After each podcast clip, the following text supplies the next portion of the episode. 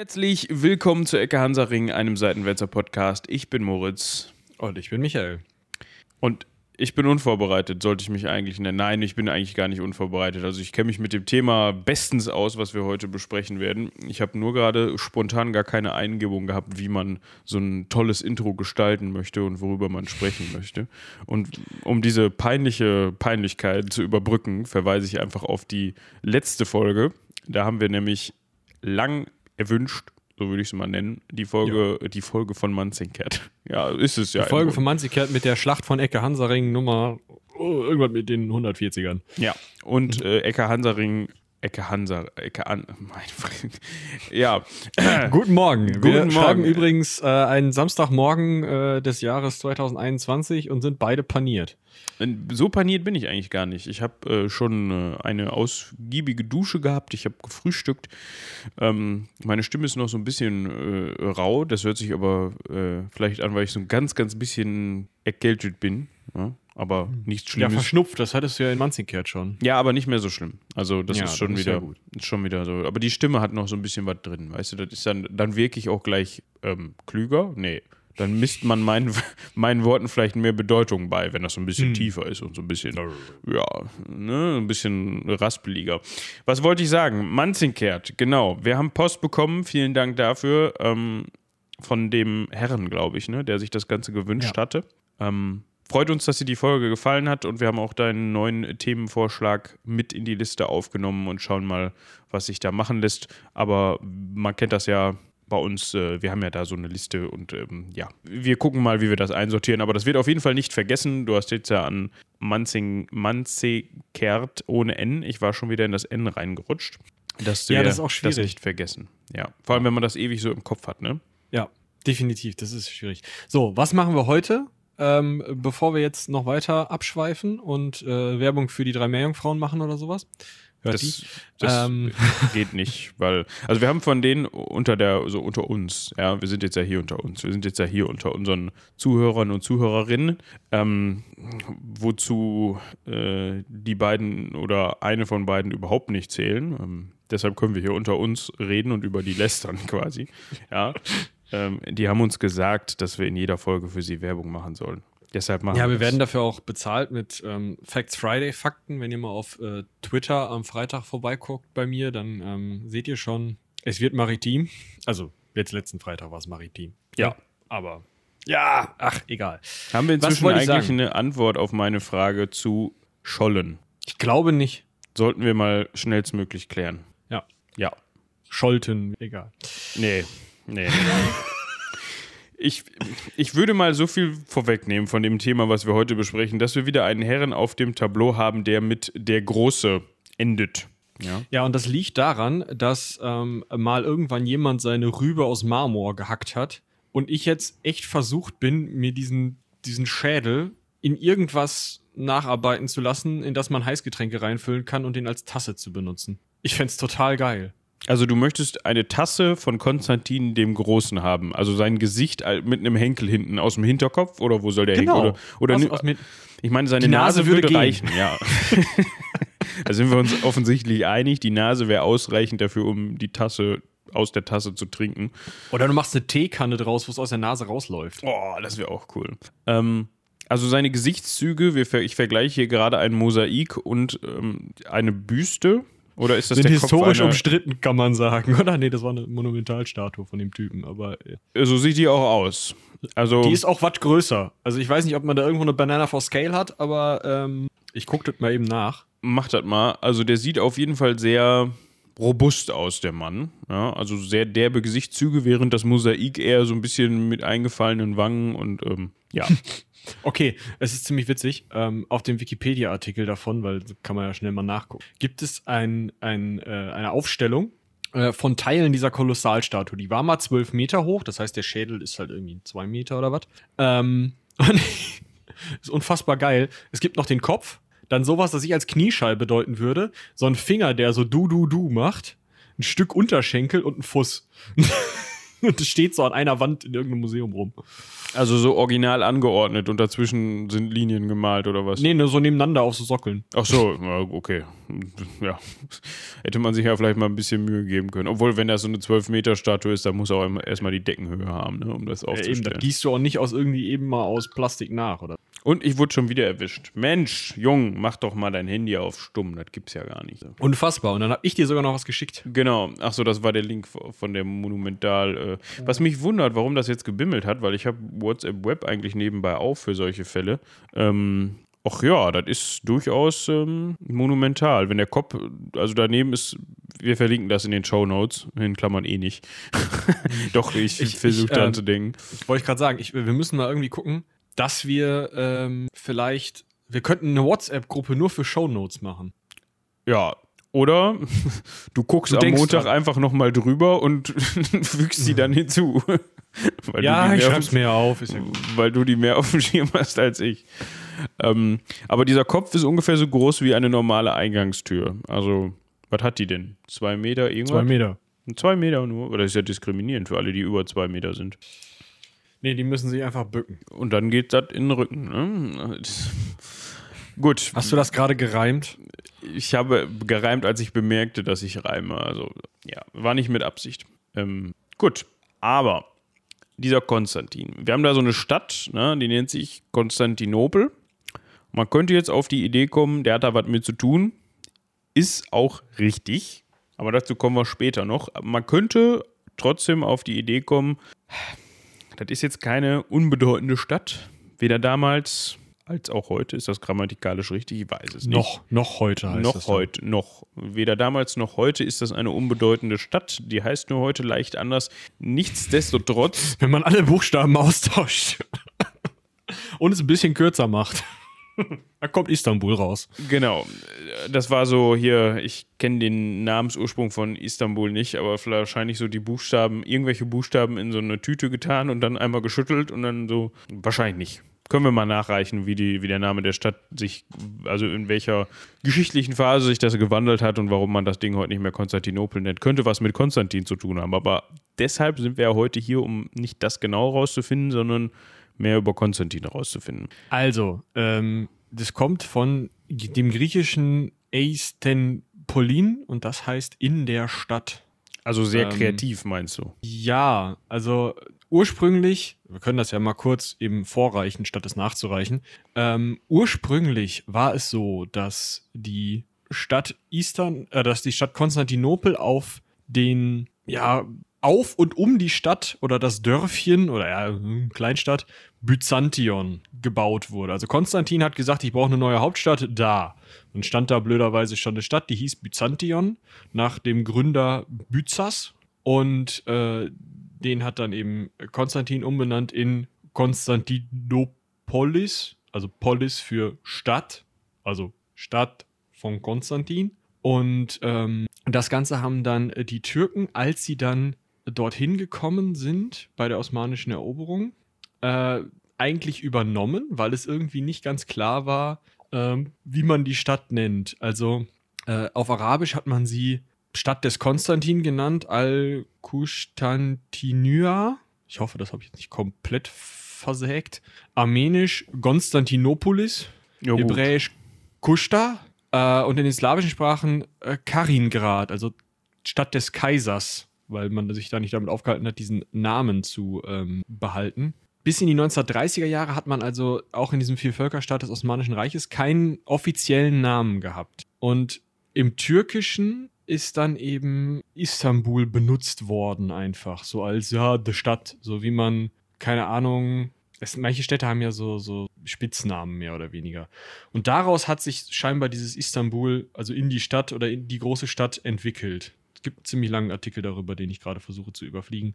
Aber ich glaube, das ist schon ziemlich gut. Also das gibt schon ja. relativ viele Infos. Also es kommt ursprünglich aus dem Griechischen und heißt einfach so viel wie in der Stadt oder die Stadt oder so. Genau. Okay, gut. Das ist, ähm, ja. Also war das auch mehr so ein schleichender Prozess wahrscheinlich, als dass man gesagt hat, so, jetzt nennen wir das nicht mehr Konstantinopel, so man hat es auch vorher schon nicht mehr Konstantinopel genannt, hat sich nur irgendwann darauf festgelegt, so, das heißt jetzt Istanbul. Genau, genau so. Okay. Gut, dann haben wir das auch schon geklärt. Ich finde, das reicht an Infos eigentlich auch über für die heutige ja, bis Folge. Morgen. Warum bis morgen? Oh, scheiße, stimmt. Ja, wie gesagt, einer von uns ist noch paniert. Ähm, Gut, ja. kommen wir mit also, klar. Zurück zu Konstantin. Lies vor. nee, mache ich jetzt nicht. Sondern ich erzähle euch lieber von Konstantins Kindheit. Der gute Mann ist nämlich in einer sehr schönen Stadt geboren. Und zwar am 27. Februar. Und ich finde die Stadt so schön, weil sie so einen schönen Namen hat. Die heißt nämlich Naissus. Leider nicht N-I-C-E-Sus geschrieben, sondern N-A-I-S-U-S. Äh, ja, Doppel-S-U-S. Aber, aber ähm, Naissus. Die befindet sich in Serbien, also im heutigen Serbien, muss man dazu sagen. Damals wusste man, hatte man noch nicht so viel von Serbien gehört, wahrscheinlich. Ähm, heute, Gar nichts, ja. Heute heißt das Ganze Nis, also die Stadt Nis hieß damals Naissus. Ähm, und die befindet sich, wenn man das mal so einordnen möchte, ja, das ist halt immer. Serbien ist halt so in der Mitte von dem, nennt man das ganze Ding da, Balkan? Ich glaube schon. Ja. Ähm, also diese Balkan-Halbinsel, genau. Das ist alles von, ähm, ja, von der Donau bis Mittelmeer. Okay. Dann haben wir das auch mal. Boah, wer, wer, es ist heute hier nicht Facts Friday, sondern Facts Saturday. Äh? Hör mal. Ja.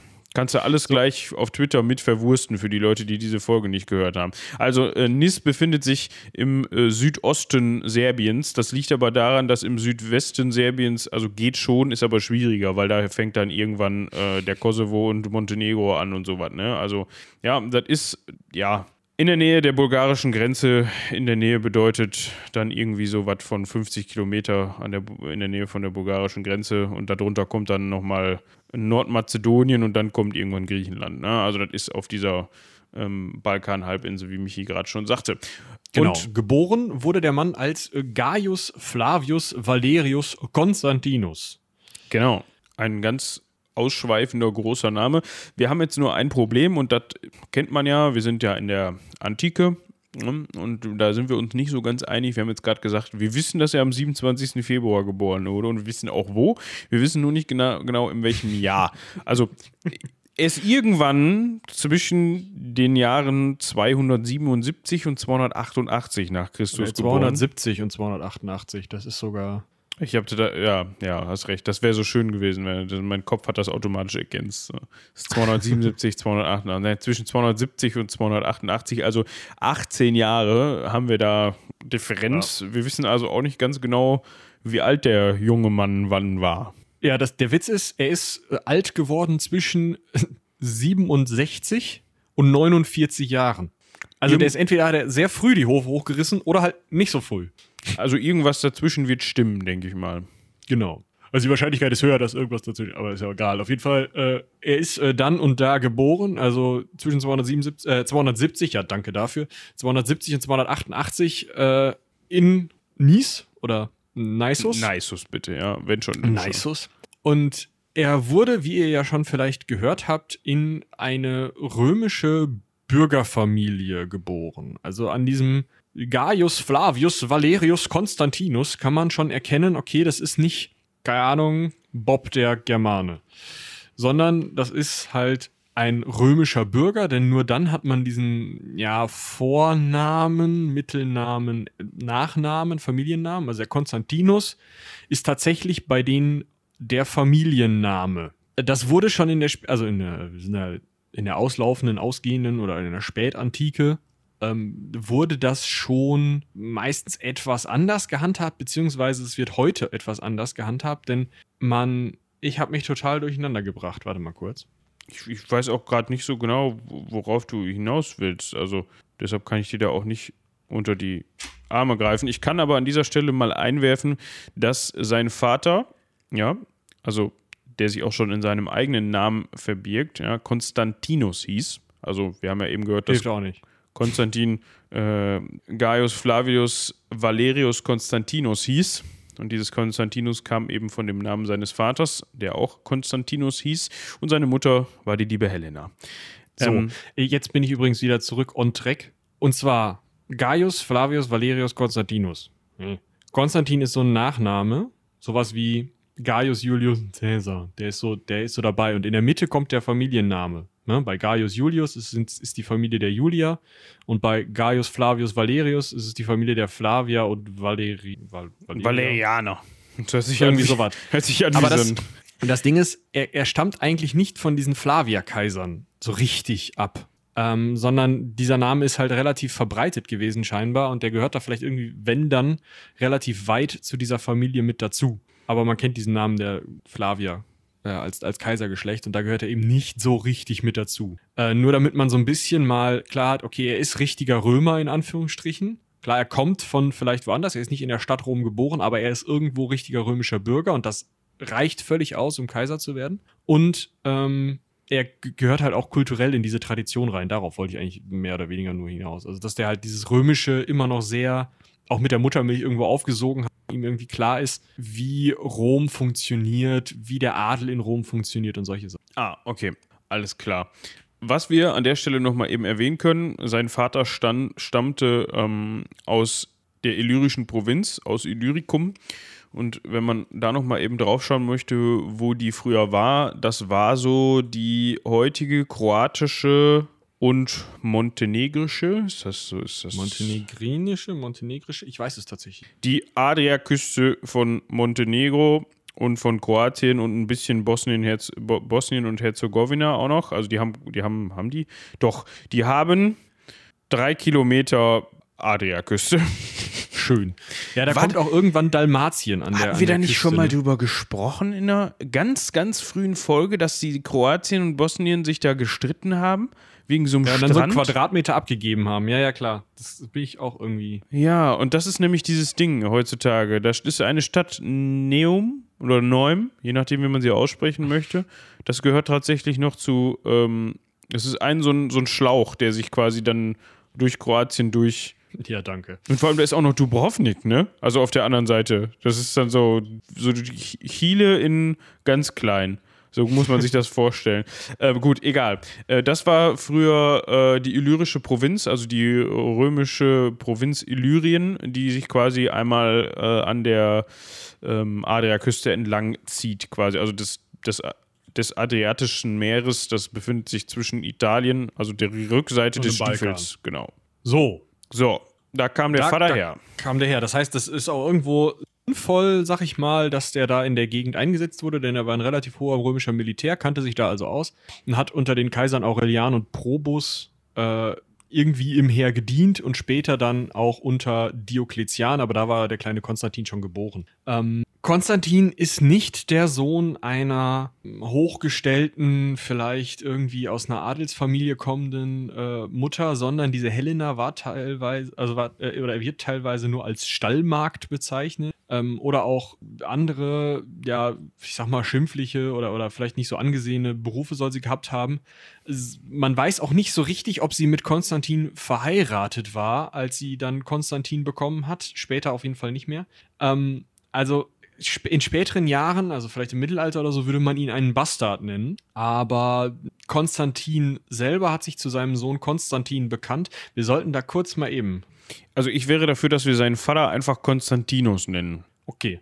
Konstantinus hat sich zu seinem Sohn Konstantin bekannt und äh, hat den halt einfach äh, auch ins Militär gesteckt, aber hat vorher dafür gesorgt, dass er materiell abgesichert war, also dass da genug Geld vorhanden war, dass der vernünftig durch, ähm, durchkommen konnte und auch eben im Militär was werden konnte, hat auch dafür gesorgt, dass der in die Offizierslaufbahn kam. Da werden wir bestimmt noch mal irgendwann drüber reden. Es ist gar nicht so super einfach, in die höheren Offiziersränge der römischen Armee zu kommen. Und ähm, wenn dein Vater ein hoher Offizier in der römischen Armee ist, hilft das sehr. Das kann man sich, glaube ich, ohne weiteres vorstellen. Was wir an der Stelle noch einwerfen können, was wir auf jeden Fall wissen, ist, dass Konstantinus, also Papa Konstantin, äh, 289 wohl entweder genug von seiner Helena hatte, wenn die überhaupt verheiratet waren. Michi sagte es gerade schon, aber 289 nach Christus hat er eine Theodora geheiratet und die war Stieftochter des Kaisers Maximian. Maximian, das finde ich ein. Minian, bin ich ziemlich Maximinian. sicher. Maximian. Schreibt sich Maximian. Dann Maximian. Maximian. So, das ist ein langes A. Das finde ich, muss man ein paar Mal aussprechen. Ich gucke das gerade, ja. Krass. Maximian. Okay. Ähm, und hat mit dieser Stieftochter des Kaisers sechs Kinder bekommen. Das waren also sechs Halbgeschwister für unseren kleinen Konstantin, der zu dem Zeitpunkt dann mehr oder weniger klein war, weil wenn er 270 ja. geboren ist, dann war er da schon 19 und wenn er 288 geboren ist, dann war er da ein Jahr alt. Also ja, man weiß es nicht. Man wird es auch wahrscheinlich nicht mehr herausfinden, weil Konstantins Leiche ist irgendwann mal weggekommen. Äh, der lag äh, relativ lange in einem äh, roten Marmorsarg in Konstantinopel rum. Aber äh, bei irgendeiner Eroberung oder sowas hat man den dann mal mitgenommen. Und naja, blöd. Also den Sa wahrscheinlich wollte man den Marmor haben. Der liegt bestimmt jetzt in irgendeiner Kirche oder irgendeinem Tempel oder irgendeinem Palast irgendwo weit weg von Konstantinopel bzw. Istanbul als Bodenfliese. Und die armen Knochen von dem Konstantin sind zwischendurch irgendwie im Mittelmeer oder im Schwarzen Meer gelandet. Das kann gut sein, ja.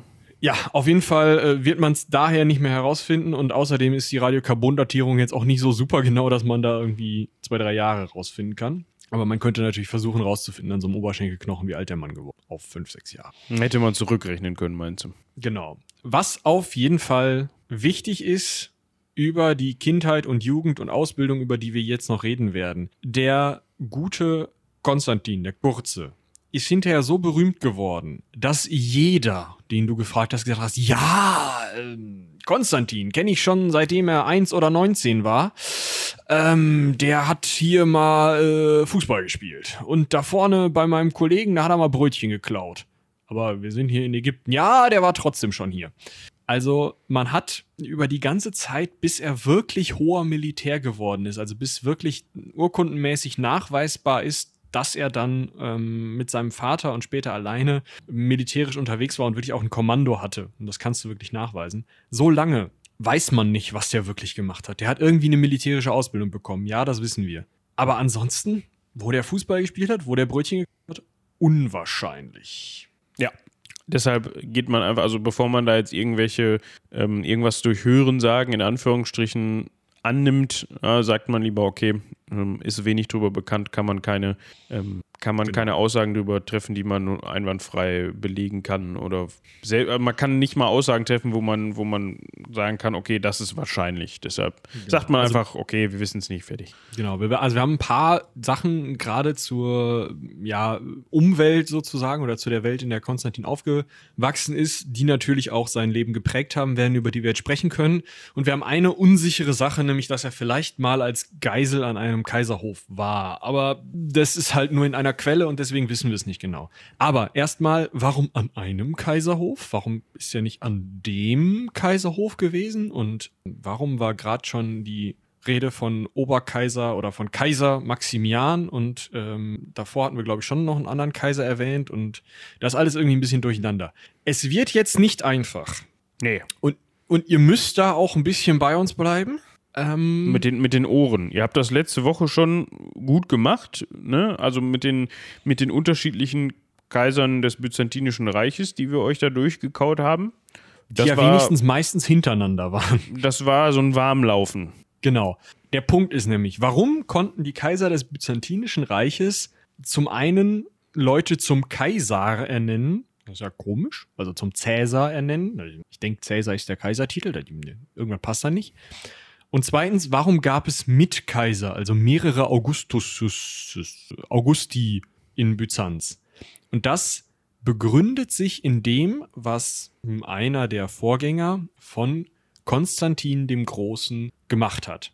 Der hat nämlich eine Sache verstanden. Wenn du ein Reich wie das römische Reich regieren willst, dann machst du das nicht alleine. Du setzt dich nicht irgendwo äh, unten an den Stiefel in der Mitte von Italien und lässt alle Leute anrennen mit Nachrichten und schickst da Nachrichten zurück. Das funktioniert einfach nicht. Das hat für einen Augustus oder so noch so halbwegs funktioniert oder für einen Trajan. Äh, aber je mehr dieses Reich sich konsolidiert und je mehr klar wird, wer wo wie viel Macht hat, desto mehr testen die Leute, die da Statthalter sind oder sowas, auch aus, ob sie ähm, jetzt, also wie weit sie gehen können, desto mehr kommen von allen Grenzen Leute und merken, okay, wenn wir irgendwie alle halbwegs gleichzeitig angreifen, dann können, kann der Kaiser nicht überall sein und kann nicht alle abwehren und all solche Sachen. Und da hätte man jetzt mehrere Konsequenzen ziehen können. Und der Vorgänger von, also einer der Vorgänger von Konstantin, ist auf die Idee gekommen, ein Kaiser reicht nicht. Und weil das immer so Familienstress gibt, zweiter Punkt, als Kaiser, das Amt ist nicht erblich. Du darfst nicht deinen Sohn zum Kaiser machen. Und wie gewährleiste ich das? Ich gehe hin und teile die Kaisermacht auf zwei Oberkaiser, zweimal Augustus und zwei Unterkaiser, zweimal Cäsar auf. Das heißt, ich stelle mir vier Kaiser hin. Und die Dienstälteren davon sind die Augusti und die Dienstjüngeren davon sind die Cäsaren. Und jeder von diesen vier Kaisern bekommt einen Teil des Reiches, den er wirklich verwalten muss. Und wenn es was gibt, was im ganzen Reich bestimmt werden muss, dann treffen die sich und reden da mal drüber. Und dann werden die vier sich schon einig. Und wenn einer von denen die Hufe hochreißt oder abdankt, was auch ausdrücklich erlaubt war und auch so gedacht war, ähm, dann rückt jemand nach. Und zwar immer so, wenn einer von den Augusti die Hufe hochreißt, dann rückt der jeweilige Cäsar des Reichsteils nach. Man hat das Reich eben geteilt durch zwei Augusti, dann hatte man eben zwei Cäsaren und diesen Cäsar zum Augustus, der konnte dann nachrücken und wurde Augustus. Und dann haben die drei übrigen sich zusammen entschieden, wer denn jetzt nächster Cäsar wird. Sodass man immer auf jeden Fall Kontinuität hatte, dass man immer erwachsene Leute, die was konnten, die irgendwo aus dem Militär waren, die oder hohe Politiker richtig was drauf hatten, die hat man immer in dieses Cäsarenamt holen wollen und die damit dann äh, später auch Augustus werden lassen. Und dadurch, dass die immer zu dritt waren und die drei Leute schon nicht verwandt waren, die den vierten dann wählen, sozusagen, wenn einer da die Hufe hochreißt, dann äh, dadurch hat man eben auch gewährleistet, dass das Ganze nicht innerhalb irgendwie einer Familie blieb oder so, weil natürlich die drei immer entschieden haben, keinen aus unseren drei Familien, also aus einer vierten Familie und keinen aus der Familie des Verblichenen. Das war so die Idee. Das hätte auch in der Theorie ganz gut funktionieren können und hat auch ein paar Jahre ganz gut funktioniert, bis äh, die Familie von Konstantin da in das Mischmasch reinkam. Ja, wir können ja eben noch mal was zu diesem Konstrukt sagen. Ähm, ich weiß gar nicht, hattest du den Namen jetzt schon erwähnt, dass das Ganze die, also diese Struktur Tetrarchie genannt wird? Genau, die Tetrarchie, ich glaube, da können wir tatsächlich, weil das spannend genug ist, auch noch mal eine Folge drüber machen. Ähm, vielleicht gleich nächste Woche. Wir, ähm, wir, wir, schauen mal, wir schauen mal. Äh, ähm, also der, der Punkt ist, in der Zeit ist ja auch noch viel, viel mehr passiert, bis Diokletian das durchsetzen konnte und wie der darauf gekommen ist und wie es vorher aussah, sind alles sehr, sehr spannende Dinge. Und was wir auf jeden Fall festhalten können, zu dem Zeitpunkt, zu dem Konstantin aufgewachsen ist, gab es diese Tetrarchie. Ja, so. was, ist jetzt für uns hier, also speziell jetzt für uns und für euch, liebe Zuhörer und Zuhörerinnen, nicht einfacher macht, weil wir nicht einfach sagen können, äh, ja, keine Ahnung, der Flavius, wer auch immer, war zu dem Zeitpunkt Kaiser, sondern wir müssen auch immer drei andere Heinis mit erwähnen. Genau. Ja, also Beziehungsweise der war Kaiser da, sagen. Tetra kann man sich ableiten, ist das aus dem Griechischen für vier? Ja. ja. ja. Ne, der eine oder die andere wird jetzt vielleicht den diesen, dieses Metallmoped, was da im Bottrop auf dem Berg steht, kennen, diesen Tetraeder, das ist halt so ein, der hat vier Ecken. Das ist ein Dreieck. Hat, nein, doch. Das ist eine Pyramide. eine Pyramide so. Die besteht aus äh, drei Dreiecken und hat ein, zwei, drei, vier Spitzen, wenn man so möchte, genau. Ja, Tetra, vier. Ja? Ich habe gerade gesehen, es gibt übrigens auch äh, tetraedische Würfel. Schön. Ja, da sind komische Zahlen drauf. Ähm, ja. Anderes Thema. So, was auf jeden Fall jetzt passiert, weil, äh, weil der so militärisch mächtig war. Konstantinus, also Konstantins Vater, wird zum westlichen Cäsar für Gallien und Britannien gemacht. Heutiges Frankreich, heutiges England. Regiert er als Cäsar, als Kaiser unter dem westlichen Oberkaiser Augustus Maximinian. Und Konstantin ist wahrscheinlich zu dem Zeitpunkt zur Ausbildung an der, am Kaiserhof des Kaisers, des Oberkaisers, des Augustus des Ostens Diokletian, dessen Cäsar und designierter Nachfolger hieß Galerius, der wird noch wichtig. Der Punkt ist, dadurch kriegt Konstantin eine super Ausbildung, kämpft schon im Militär, aber im Osten und hat auch schon ein Kommando im Osten und ähm, macht sich auch schon einen Namen. Auch schon im Osten. Das ist wichtig. Auch bei den östlichen Legionen hat er schon einen Namen. Gleichzeitig macht sein Vater oder hat sein Vater als Cäsar und als jemand, der die äh, germanische Grenze verteidigt, natürlich auch schon einen Namen im Westen.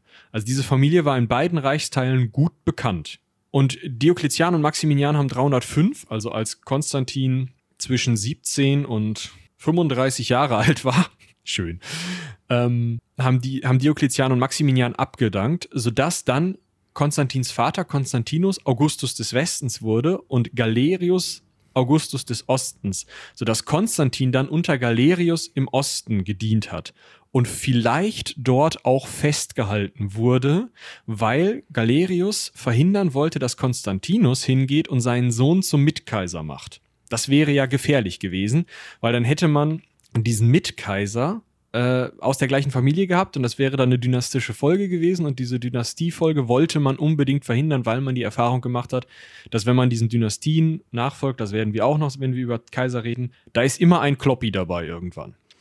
Ja, das wollte man nicht. Also der Schluss liegt ja, also ich will da jetzt überhaupt keine, keine Gerüchte schüren oder so. Ähm, du hast ja gerade schon gesagt, man weiß das nicht so genau, ähm, aber der, es könnte gut vor vorgekommen sein. Ne? Wie gesagt, da, da immer, es gab immer Stress gegen untereinander, dass dann so ein Galerius mal gesagt hat, pass mal auf hier, ähm, einen kleinen Kunstzieh, der bleibt jetzt mal eben kurz hier oder so. Ne? Aber genau. ma, nichts Genaues weiß man nicht. Ja. Vielleicht nochmal eben, um wieder einmal zu rahmen, Konstantinus, also Konstantins Vater, ist Oberkaiser des Westens, zuständig für immer noch für Gallien, Britannien, aber eben jetzt der Rang höhere, während äh, Severus für Italien, Spanien, Afrika, also Hispania, die ganze Sp Halbinsel, und Afrika, also ganz Nordafrika bis, ja, bis halben Balkan ungefähr. Dann kommt der Ostteil. Zuständig.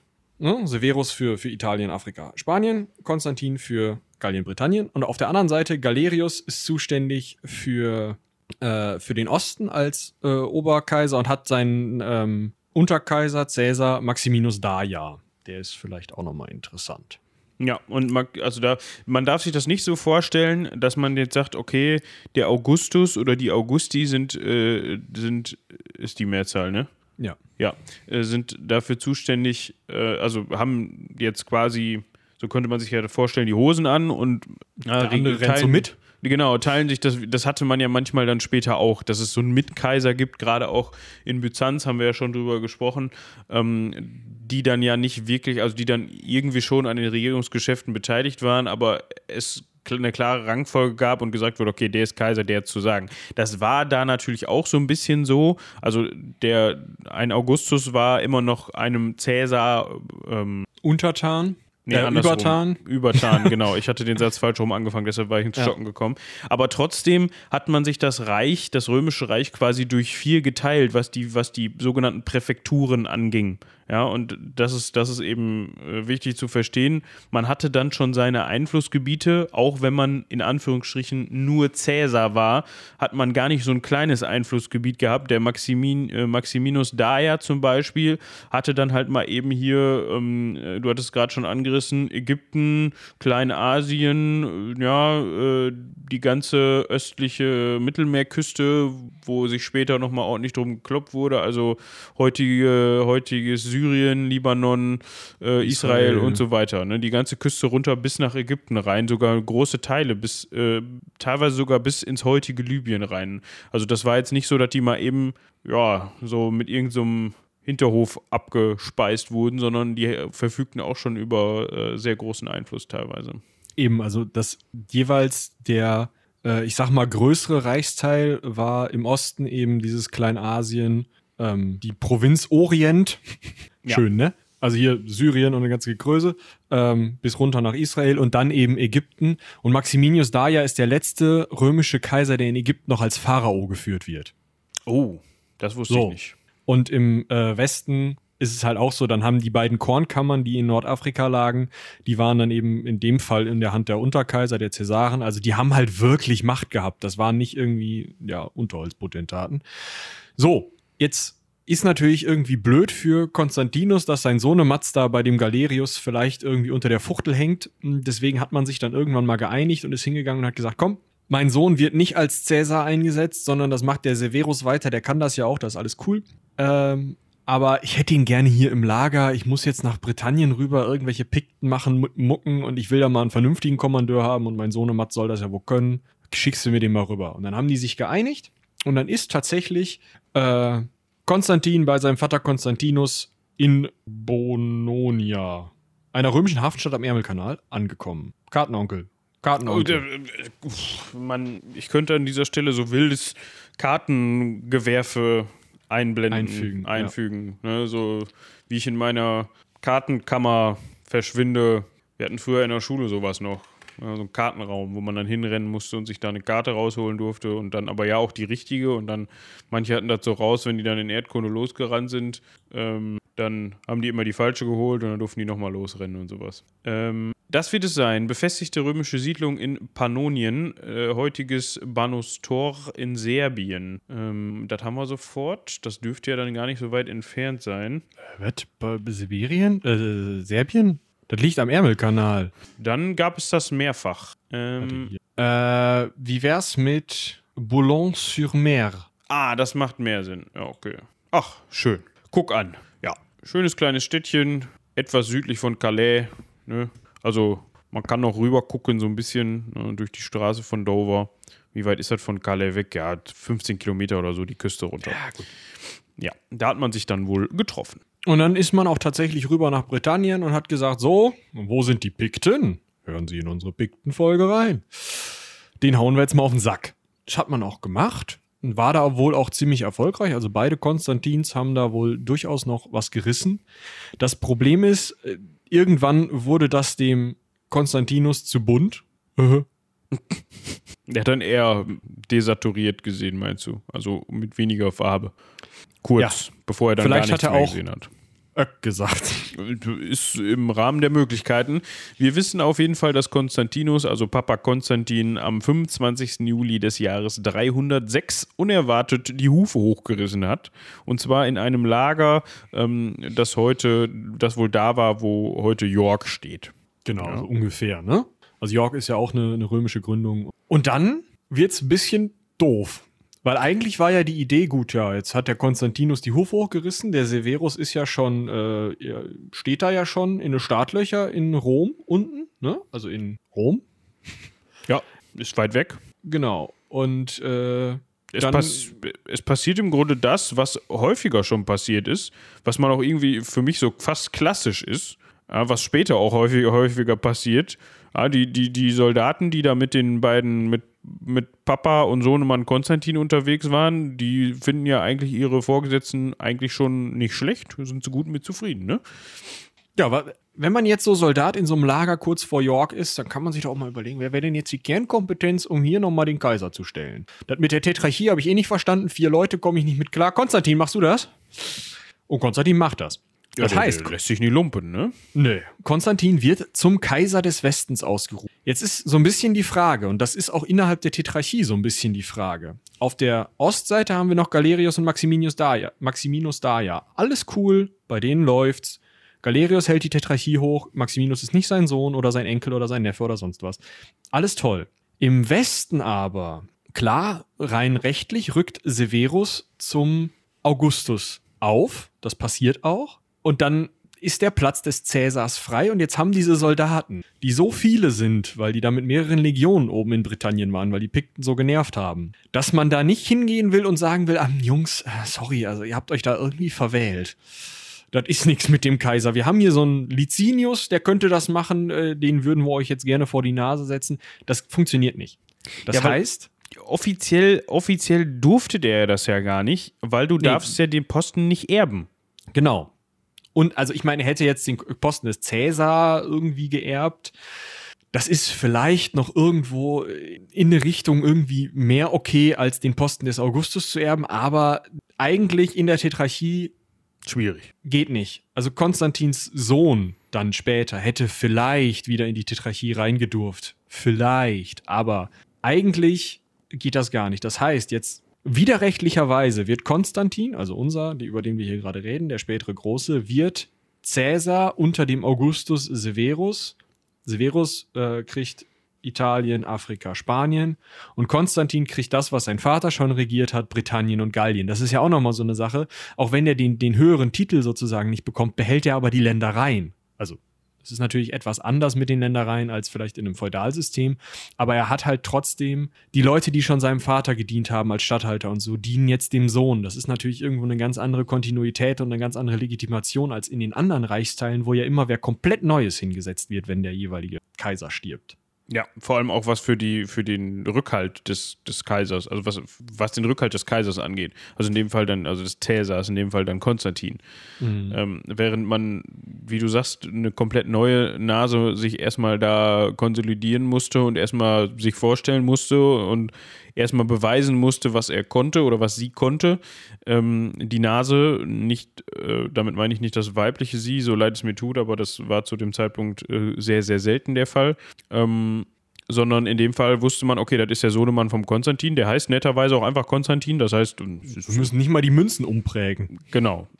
Total top. Passt. So, also, man ist jetzt hingegangen, beziehungsweise Mann ist in dem Fall Galerius, also der dienstälteste Kaiser, der dann auch was zu melden hatte, der ist hingegangen und gesagt, komm, okay, der, der ist zwar jetzt zum Augustus ausgerufen worden von deinen, seinen Soldaten und wir können den Soldaten nicht sagen, geht gar nicht. Aber Severus ist schon Amt, äh, dienstälter. Das heißt, Severus wird Augustus und Konstantin, hier hast du den Zettel, du bist jetzt Cäsar, kannst dir an der Wand hängen, geh weg. Das ist, ja, man, man sieht so ein bisschen, dass sich dieses System dadurch nicht durchgesetzt hat. Das sieht man auch daran, dass ähm, Maximinians Sohn. Wir erinnern uns vielleicht, die ersten beiden Augusti waren Diokletian und Maximinian. Und Maximinians Sohn, Maximinian lebt noch, Diokletian lebt noch, die haben abgedankt. Die sind nicht gestorben. Maximinians Sohn wird in Rom zum Kaiser ernannt. Das heißt, auch der, versuch, die versuchen unter dem Eindruck dessen, was da mit Konstantin passiert ist, eben auch so eine ähm, dynastische Nachfolge hier einzubauen oder aufzubauen. Und das versuchen sie eben in Rom.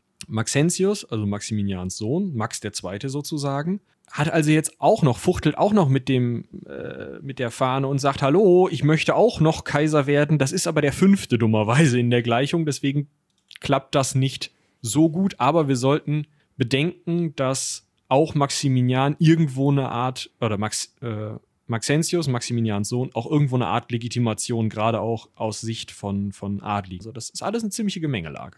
Ja, und gerade der römische Adel, der römische Stadtadel, der ist ja auch nochmal nicht zu vernachlässigen, was äh, diese Fragen angeht. Ja. Äh, genau. Was Politik angeht, ist er ja durchaus, ähm, hat er Mitsprache, meint Mitspracherecht gehabt zu haben. So ist genau. das richtig. Ja. Ähm, wir haben gerade gehört, dass der ähm, Maxentius, wie gesagt, Maximians Sohn, dann eingesetzt worden ist. Das war Ende Oktober 306. Ähm, und dann gehen wir weiter ins Jahr 307. Und da soll der ähm, Severus, also wir wiederholen an der Stelle nochmal, der Cäsar unter Konstantinus, dem ersten, also Papa Konstantin, ja, der jetzt ja eigentlich, wenn ich mich nicht vertue, dann zum Augustus genau. aufgerückt. Ähm, aufgerückt ist. Und wir haben also, das ist der, das ist der Augustus des Westens und der Augustus des Ostens, also der Galerius zu dem Zeitpunkt, der ist ja, den kennen wir ja schon, der ist ja auch äh, zum Zeitpunkt, zur Zeitpunkt von Papa Konstantin ähm, mit Augustus gewesen. Der sagt ihm mal, hör mal, das geht, was in deinem Reich da vorgeht, in deinem Reich, das geht gar nicht. Ähm, den Konstantin haben wir jetzt beruhigt, ne? Der ist ja Cäsar da oben in Gallien, der soll mal in Britannien noch irgendwelche Pikten hauen. Aber kannst du mal die, die Idioten da aus Rom vertreiben? So, das ist das Problem. Ja, ähm, der Severus hat sich da jetzt nicht ganz so kompetent angestellt. Der hat sich ähm, dann von dem, von den Anhängern, also von Maxentius ähm, und Maximian, gefangen nehmen lassen bei diesem Versuch, das zu regeln und auch gleich hinrichten lassen. Das war dann schlecht für ihn, weil er dann weniger in dem Moment mit seinem Augustus-Posten zu tun hatte. Und, und jetzt geht so ein bisschen die politische Gemengelage so richtig los. Weil wir erinnern uns, Maximilian ist eigentlich einer der alten Augusti, der ist nur abgedankt. Und der geht jetzt hin und sagt, Kraft seines abgedankten Kaiseramtes, so ein bisschen als wie wenn der Benedikt, der noch so, so halb, also der so, so Klosterpapst ist, der ab, auch abgedankt hat, wenn der jetzt irgendwen zum, zum Kardinal ernennen würde. Der Maximilian geht also hin und sagt, ja, Jetzt ist ja der Severus tot, das ist zwar blöd, aber es hat den Vorteil, jetzt ist äh, der äh, Arbeitsplatz von dem Augustus frei. Konstantin, mach du doch den Augustus und mein Sohnematz Maxentius hier, der kann hier den äh, Cäsar machen und dann kriegen wir das schon hier in der westlichen Reichshälfte auch geregelt, nicht? Und äh, damit das auch funktioniert, machen wir das vielleicht so, dass du einfach meine Tochter Fausta heiratest, äh, Konstantin, dann ähm, ne, ist das auch so ein bisschen, da sind auch die, die äh, Soldaten ruhig, weil dann ist das dynastisch ja richtig schön legitimiert. Und dann muss dem Galerius im Osten so, so leichtes Äderchen auf die Stirn getreten sein. Ja, aber der Galerius, der konnte da im Grunde nichts, momentan noch nicht viel dran machen. Man kennt das so, ja, wenn sich jetzt ehemaliger Kaiser, also Kaiservater Maximilian, Maximilian, dann da einmischt und sich dann denkt, Mensch, ich bin eigentlich gar nicht mehr Kaiser, also Augustus. Och ja, aber mein Sohnemann, der ist jetzt auch nicht ganz so der cleverste und der kompetenteste. Ähm, soll der mal dann hier Cäsar werden und durch den regle ich das dann. Ne? Und das fand sein Sohn Maxentius gar nicht so toll. Und deshalb haben die sich auch gleich mal dann ordentlich in die Köpfe gekriegt, die beiden. ähm, und das, das heißt, Maximilian ist dann erstmal zu seinem Schwiegersohn gerannt. Zu Konstantin. Ja. Ähm, Im Jahr 308 hat es dann eine sogenannte Kaiserkonferenz gegeben, die Kaiserkonferenz äh, von Carnuntum. Und dort hat es ordentlich gerappelt und sowohl Augustus, äh, nein, Moment, sowohl Konstantin hat den, äh, den Titel des Augustus entzogen bekommen ähm, und auch Maximilian, Maximilian, boah, ich kriege das nicht über die, nicht rund über die Zunge. Das ist für mich ein schwieriger Maximi, Maximilian. Maximilian. Ja. So. Ähm, ist, ja, also Gut, er ist zum Rücktritt gezwungen worden. Jetzt fragt man sich, der ist ja eigentlich schon zurückgetreten. Also wovon tritt er dann zurück? Also ich glaube, es wurde ihm dann halt gesagt, hör mal zu, äh, bleib mal abgedankt, bitte. Geh, geh, mal wieder dahin, wo du vorher warst. Irgend so eine Mittelmeerinsel oder so. Ja. Wir die brauchen Klappe und die Füße still. Und dein Sohn Matz bitte auch. Ja. Also waren, waren sowohl ähm, Maximilian als auch, mh, mm, wie heißt dein Sohn jetzt gleich nochmal? Ähm, Maxentius. Maxentius, ja klar, wie auch sonst, äh, aus der Gleichung raus. Und jetzt kommt jemand, äh, noch ein Name mehr, mir tut es wirklich leid, Licinius der war jetzt nie Cäsar gewesen, aber qualifizierte sich auf dieser Kaiserkonferenz wahrscheinlich durch anstrengendes in der Ecke stehen oder so Klatschen. zum Augustus des Westes, äh, Westens. Also die Uraltkaiser, also die ehemals Kaiser hier, äh, Diokletian und Maximinian ähm, sind da und es sind alle, die sich irgendwie für Kaiser halten da. Und anstatt da irgendwen aus dieser schon mal verkaiserten Riege zu nehmen und zu sagen, komm hier, du hast das schon mal gemacht, kannst du nicht schon Nimm mal irgendeinen so Otto, der in der Ecke steht. Licinius. Ja, willst du noch Wein? Nee, komm, du machst jetzt mal den Kaiser. willst du so. noch Wein? Nein, nein, nein, darum geht's jetzt gar nicht. Hör mal zu jetzt. So. Ähm, da kriegen natürlich dann, also gehen Maximinius Daja, der ja eigentlich gedacht hätte, okay, mein Galerius lebt noch hier im Osten, aber wenn der Augustusplatz des Westens frei ist, wer sagt denn, dass ich als Rang, also dienstälterer Cäsar nicht vielleicht einfach zum Kaiser des Westens nachrücken kann? Dem geht dementsprechend die Hutschnur hoch und Konstantin denkt sich natürlich auch immer, ich war jetzt äh, Cäsar unter äh, Severus, mein Vater war schon Augustus, ich könnte jetzt eigentlich den Augustus machen, dieser Maximilian hat mir das auch versprochen gehabt.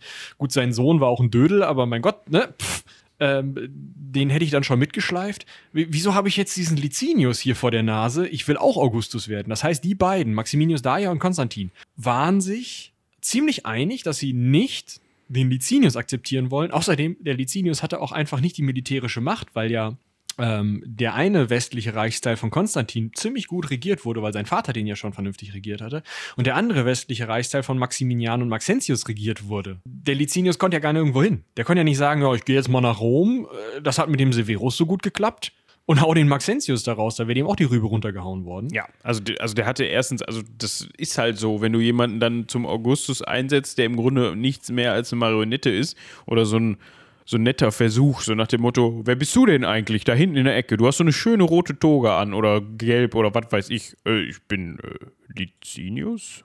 Oh, das ist ein toller Name für einen Augustus. Komm mal her, setz dich mal hier hin. Ja, das sieht gut aus. Pass mal auf, mach mal dein Zeichen dahin. Zack, eingepackt. so ja. ungefähr also man kann schon davon ausgehen, ne? also das wird jetzt nicht irgendein, so ähm, keine nicht Ahnung. Der, der Weinsklave da ja, gewesen sein, das ist richtig. Also das der wird schon irgendein Politiker gewesen sein, aber der hat nicht so viel äh, politische und besonders militärische Macht gehabt, um diese Macht des Augustus durchzusetzen. Also, das, das ist einfach eine doofe Idee gewesen. Das hat der Galerius auch gemerkt und hat dann gesagt, gut, bevor ich euch jetzt alle streitet hier, komm, also sorry, wenn ich dich unterbreche, wir sollten an der Stelle nochmal eben ganz kurz die Gemengelage, weil selbst ich komme da an der Stelle durcheinander. Ja, Galerius ist nach wie vor Augustus des Ostens. Genau. Und Maximinius, Maximinus Daia ist der Cäsar unter Galerius im Osten. Das heißt, genau. da ist alles tutti. Wir sind, genau. wo es gerappelt hat, war der Westen. Ja, aber der Maximius Daia, der hat in dem Moment dann gedacht, Mensch, warum, ich warte jetzt schon so lange und der Galerius will nicht wegsterben oder abdanken, ich will jetzt auch Augustus werden. So deshalb genau. hat der sich auch auf den Posten des West, westlichen Augustus beworben quasi. So, und Galerius macht das einzig Dämlichste, was er machen kann. Er gibt einfach allen die Augustuswürde. Wie auch immer er sich das vorgestellt hat. Ähm, also er hat jetzt, also ich muss an der Stelle selber nochmal nachfragen, weil ich mich dann in der Vorbereitung auch gefragt habe, was ist da los? Der hat jetzt sowohl seinen, seinen Cäsar Maximinus Daia als auch Consti, also unseren Consti zum Augustus ernannt und Licinius hat er auch noch akzeptiert oder was ist da los? Soviel ich weiß, hat er auch nicht abgedankt, genau. Und Licinius hat er auch nicht abgedankt. Das heißt, es waren dann vier Augusti. Gut, ist auch noch irgendwie eine Tetrarchie, aber eine andere. Ja, genau. Also irgendwie war das schon schwierig. Aber es hat ja anscheinend dann doch kurzzeitig funktioniert.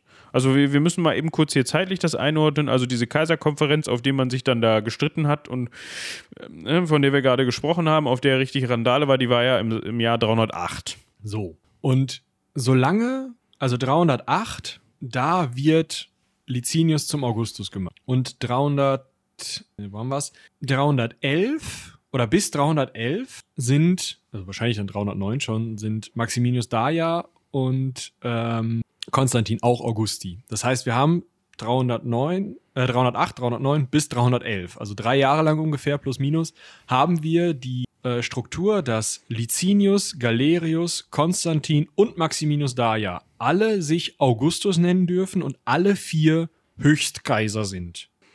Und Was? davon sitzen, davon sitzen Galerius, Licinius und Maximinius Daia im Osten, weil Licinius nicht genug Macht hat, sein, seine Macht im Westen, im italienisch, spanisch, afrikanischen Reichsteil durchzusetzen. Und da deswegen noch Maxentius und Maximilian sitzen. Maximilian sitzen.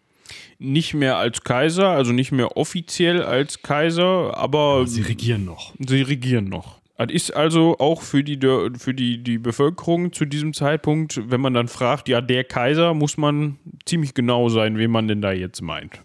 Genau, da muss man ein bisschen nachgucken. Und man muss wahrscheinlich auch ein bisschen Fingerspitzengefühl haben. genau. Je nachdem, mit wem man spricht, könnte das vielleicht auch für eine blutige Nase sorgen, wenn der eine dann sich für einen Kaiser hält und du ihn nicht oder irgendwie sowas.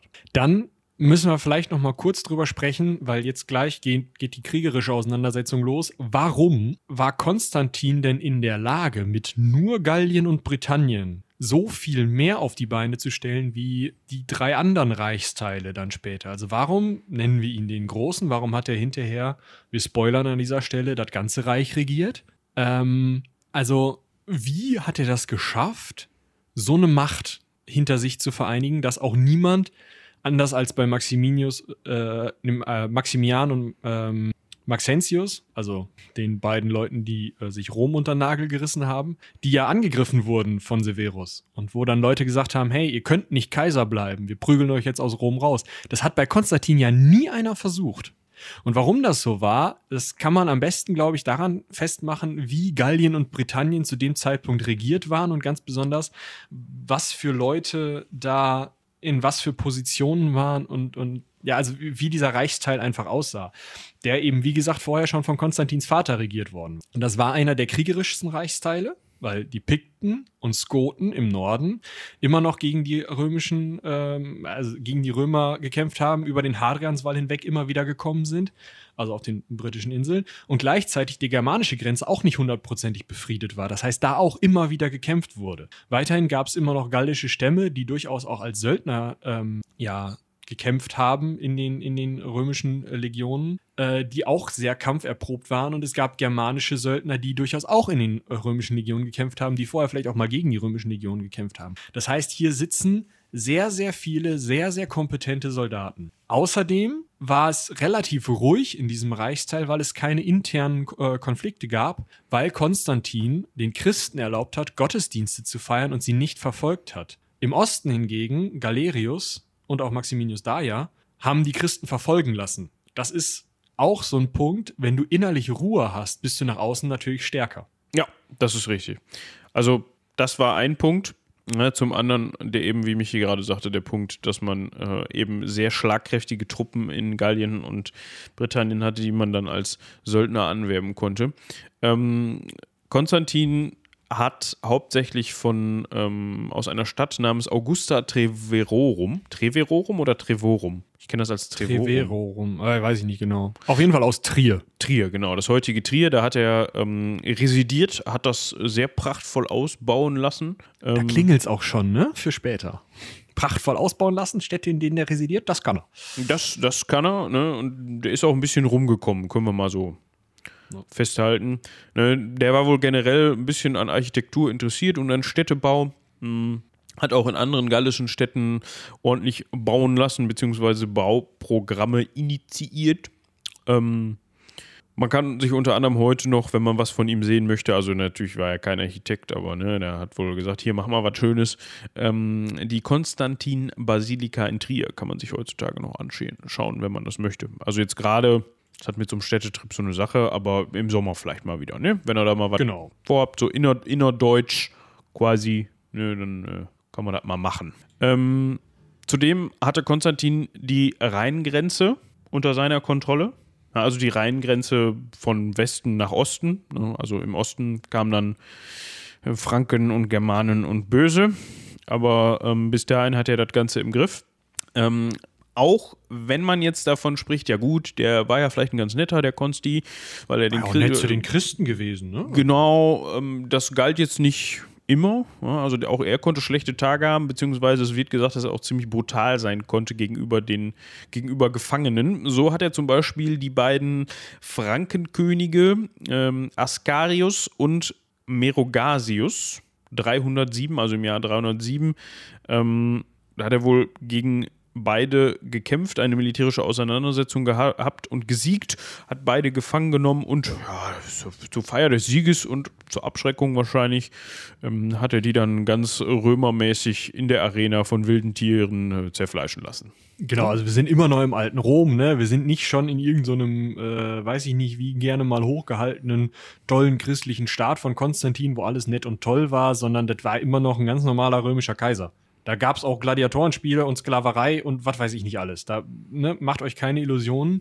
Das waren reine, also was heißt ein reiner, aber es waren Machtpolitiker und auch die Idee, den Christen ihre Gottesdienste zu erlauben. Überlegt mal, wie viele Legionäre ihr braucht, um in Gallien und Britannien Christen zu suchen, während die Germanen über die Grenze kommen. Da hast du einfach keine Zeit und keine Nerven für das zu machen. Und außerdem führt das natürlich auch dazu, wenn du den Christen äh, ihre, ihren Kult erlaubst, dann hast du ja mehr innere Ruhe, weil du eben nicht irgendwie diese Verfolgung machen musst. Du hast mehr wirtschaftliche Prosperität, weil du nicht andauernd irgendwelche Leute aus der wirtschaftlichen Nahrungskette raushaust. Und du hast mehr Bevölkerung, die auch willentlich in die Armee eintritt, weil sie denkt, hey, hier kann ich jetzt unser gutes Christentum und diesen Staat, in dem wir das Christentum leben dürfen, gegen die bösen Germanen, die immer andauernd Leute an irgendwelchen Eichen aufhängen, ähm, verteidigen. Also das ist schon ähm, durchaus eine Motivation, auch da Soldaten zu bekommen, was auch später noch wichtiger wird. Also ähm, im, im Endeffekt Win-Win-Win. Genau. Wir können jetzt aber mal zurückkommen zu dieser Sache mit dem, wir haben zu viele Kaiser. Das löst sich nämlich jetzt mal langsam auf.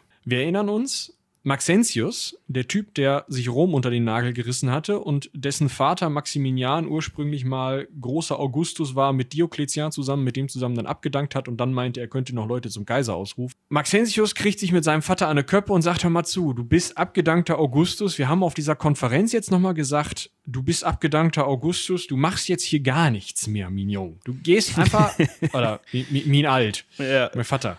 So, du gehst einfach da hinten auf deinen alten Teil und dann kannst du da irgendwie Sandhaken oder was weiß ich, was alte Menschen so machen. Geh weg. Ich bin hier Kaiser. So, ich bin umstrittener Kaiser, aber ich habe den Severus schon geköpft und wenn der Licinius ankommt, köpfe ich den auch noch. Komm, jetzt geh weg, Vattern. Und Vattern denkt sich, gut, bei meinem Sohne Matz werde ich nix, aber wir haben ja da noch so einen Kaiser, den ich eingesetzt und akzeptiert habe. Konsti, wie sieht's aus? Möchtest du mir nicht dein Amt abtreten und dabei auch noch sterben? Es ist ja auch sein Schwiegersohn, ne? Wenn sein, äh, sein ja. richtiger Sohn nicht, nichts mit ihm zu tun haben will, dann geht er halt zum Schwiegersohn. Vielleicht klappt das da besser. Ne? Der klappt nicht besser, weil Maximilians Truppen ähm, gehört haben, was der vorhat und der zog dann wahrscheinlich gegen Trier oder so. Und äh, die Truppen haben aber gesagt, warte mal, Maximilian, du bist Maximilian, ich krieg das auch nicht hin. Du bist irgendwie 60 oder so, also alt. Außerdem hast du schon mit deinem Sohn da irgendwie Mist gemacht? Und außerdem, hör mal zu, Konstantin ist der geilste militärische Befehlhaber, Befehlshaber, den wir hier gerade zur Hand haben. Da, da, fängst du nicht an, da irgendwie kaisermäßig gegen zu, zu arbeiten. Und der hat ähm, Germanen, die hauen uns auf den Kopf. das könnte auch noch sein. Vielleicht waren es aber auch Germanen, die damit rumliefen. Ja. Auf jeden Fall ist der Punkt, Maximian sagt, Leute, wir gehen jetzt mal nach Trier und die Leute sagen, ja, nach Trier gehen wir, aber du bitte in Handschellen. Und daraufhin sagt Maximian, nee, das äh, kann ich nicht machen, da nehme ich die, äh, den, den, ähm, ja, also das ist unehrenhaft und äh, außerdem habe ich jetzt endgültig verloren. Mein Sohn will mich nicht mehr, mein Schwiegersohn will mich nicht mehr. Und ist dann in dieser aussichtslosen oder für sie ihn aussichtslos wirkenden Lage ähm, den Weg gegangen, der unter Römern ganz gerne mal gegangen wurde, wenn man in so einer Lage war. In die Kreissäge. Ähm, ja, er hat sich in sein eigenes Schwert gestürzt. Das ist tatsächlich eine Tradition, ähm, die römische Heerführer ähm, häufiger, der römische Heerführer häufiger gefolgt sind. Hat so ein bisschen was von diesem Seppuku von äh, ähm, Samurai. Also dieses, ich habe verloren und ich will nicht in Gefangenschaft geraten oder ich habe eine unehrenhafte Tat begangen oder etwas, was halt dazu führen könnte, dass man mich wahlweise den Löwen zum Fraß vorwirft oder irgendwie durch die Stadt schleift oder sonst was. Äh, das, das mache ich nicht noch mit. Also, wir haben einen Kaiser weniger. Ihr könnt einen von der Liste streichen. Ja.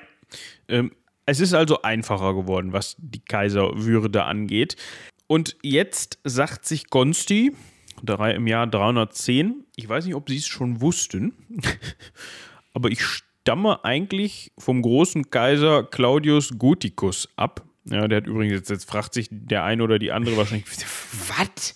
Wer ist das denn jetzt? Was für ein Typ? Und dann haben sich wahrscheinlich die Leute, die damit angehört haben, dass er sich, dass er von seiner Abstammung da geredet hat, auch gedacht und haben mal nachgeschlagen und haben dann gesehen, ja, Kaiser Claudius, ach, da ist er. Äh, 268 bis 270, da war der gute Konsti entweder gerade geboren oder noch nicht lange nicht geboren. Ja? Ähm, er sagt aber, von dem stammt er ab. Ja? Und deshalb ähm, könnte man jetzt mal auf die Idee kommen, dass, dass, dass er auf jeden Fall legitim da ist, wo er jetzt gerade ist. Ja, und das ihm eigentlich auch, also erbmäßig, weil das war einer der äh, letzten Kaiser vor der Tetrarchie. Äh, erbmäßig gehört ihm dann ja jetzt auch das ganze Reich. Ne? Also wenn die anderen äh, Kaiser langsam nach und nach die Hufe hochreißen, weil Konstantin einer der jüngsten von denen war, dann muss er ja auch keine Nachfolger mehr ernennen. Dann erbt er einfach die Reichsteile und dann ist alles gut. Dann ist ja wieder alles in der Hand einer konstantinischen Dynastie, ist doch super. Können wir so lassen. Ja, und jetzt, das wird äh, unseren Freund Maximinus Daia freuen. Ähm, Im Osten, wir haben diesen Galerius, da sitzen wir, erinnern uns, der schon ewig Augustus im Osten war und der jetzt letzten Endes auch gesagt hat: Komm, ihr seid alle Augusti, das passt schon. Äh, der reißt 311 die Hufe hoch. Ähm, Endlich. Jetzt kann Maximinius da ja nämlich mit Fug und Recht sagen, ich bin jetzt hier Dienstältester Augustus, jetzt kommt keiner mehr an mir vorbei. Licinius, du solltest im Westen sein. Ja, also Licinius lag dem Maximinus äh, da ja immer noch auf der Tasche und im Westen hatten wir dann eben Konstantin und wir hatten immer noch diesen äh, vermaledeiten Maxentius da in Rom rumsitzen, der eigentlich offiziell überhaupt gar kein Kaiser war, aber der sich da auch irgendwie nicht, äh, bisher jedenfalls nicht wegboxen ließ. Ähm, das hat natürlich richtig für Rivalitäten einfach gesorgt. Ne? Also da hat man halt immer gesagt, zum anderen rübergeschieden und gesagt, äh, eigentlich dürftest du da gar nicht sitzen und du solltest gar nicht im Osten sein, und, sondern im Westen. Und was machen wir hier überhaupt alles? Das gefällt uns nicht mit der jetzt vorherrschenden Tetrarchie. Und wobei eigentlich ist es ja total geil. Ne? Also eigentlich haben wir ja jetzt wieder vier Kaiser. Wir haben den Konstantin, der kann im äh, Westen mit Fug und Recht sagen, ich bin hier Augustus. Wir haben den Maxentius, der hat zwar eigentlich, also rechtlich nicht so wirklich macht, aber man könnte den ja einfach zum Cäsar für den Westen machen, dann würde er schon die Schnauze halten. Und im, im Osten, gut, der Maximinus Daia und der äh, Licinius, die müssen sich einigen, wer da den Cäsar und den Augustus macht, aber ich würde auf den Daia wetten, dass der das macht, mit dem Augustus. Und der Licinius, ja, pff, pff, was auch immer, der kriegt dann halt einen kleinen Reichsteil und kann die Klappe halten und dann haben wir vier Kaiser und es ist wieder alles cool wie gesagt, der Konstantin hatte ja schon 310 was gefaselt von hier Claudius Gothicus, Vortetrarcher tetrarchischer Kaiser, Wortneuschöpfung, ihr wisst, was ich meine. Also ne, der letzte oder einer der letzten, der gesagt hat, hier, das, ist, das ganze Reich gehört mir. Und er hat sich dann nicht mit der Gesamtsituation zufrieden gegeben und hat 312 dann gesagt, okay, in dem Miste, wer ist als erstes dran? Maxentius, der ist auch ähm, am nahesten so vom, vom Hinlaufen quasi. Ähm, der wird jetzt platt gemacht. Genau. Das konnte er unter anderem machen. Also eigentlich sollte man sich ja als Kaiser in dieser Tetrarchie gegenseitig nicht angreifen und vielleicht, also dieser Maxentius, hm, der war ja schon fast etabliert, der war ja schon ein paar Jahre da unterwegs. Hm, aber ihr, ihr erinnert euch vielleicht, dass Maximinus da ja ja mit Konstantin zusammen zum Augustus gemacht wurde von Galerius. Das heißt, die hatten ein gemeinsames Interesse gehabt und das gemeinsam durchgesetzt. Und Licinius hatte die kluge Idee gehabt, Konstantins Schwester, Achtung, es wird komplizierter, Konstantia, die hatten das mit dem Namen, Konstantia zu heiraten. Das heißt, wir haben sozusagen ein Bündnis oder zumindest ein Zweckbündnis von Konstantin, Maximinus, äh, Daia und äh, Licinius gegen Maxentius in Rom. Ja, also ja, so konnte man sich. Also, zumindest keiner dagegen. Ja, genau, so konnte sich halt Konstantin auch sicher sein, wenn der jetzt loszieht nach Rom, um mit dem Maxentius umzuspringen, dass die beiden anderen die Füße stillhalten. Und das hat er auch gemacht. Ja, obwohl äh, Maxentius wohl, hm, es ist wieder Zahlenkunde hier, es ist natürlich alles geschätzt, äh, heeresmäßig, zahlenmäßig dem Konstantin überlegen war, also etwa ähm, 100.000 Soldaten auf Seiten von Maxentius gegen 40.000 äh, Soldaten auf Seiten ähm, Konstantins. Wie gesagt, Zahlen sind geschätzt. Hat das nicht gereicht, weil Konstantin sehr kampferprobte, gute Truppen hatte. Wie gesagt, bestehend aus Briten, Galliern, Germanen. Ähm, dementsprechend waren die so gefürchtet und kampferprobt, dass einzelne Städte, darunter zum Beispiel auch Mailand, sich einfach kampflos ergeben haben. Ja, ob das jetzt daran gelegen hat, dass die gesehen haben, uh, die Briten und Gallier und Germanen stehen vor der Tür oder ob die einfach gesehen haben, ja, Konstantin kommt.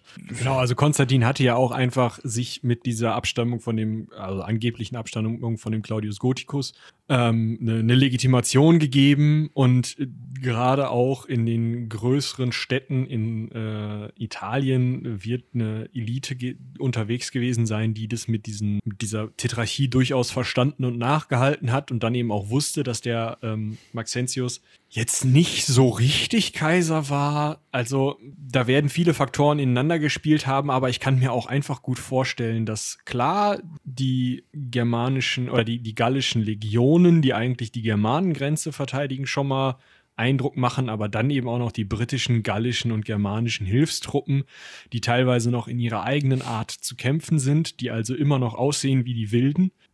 Also wenn die vor deinem Stadttor stehen und da mal zwei Steine dran werfen, dann kann das wohl sein, dass du sagst, oh, komm, wir haben Markttag, kommt mal rein, könnt ihr was kaufen. Benehmt euch bitte.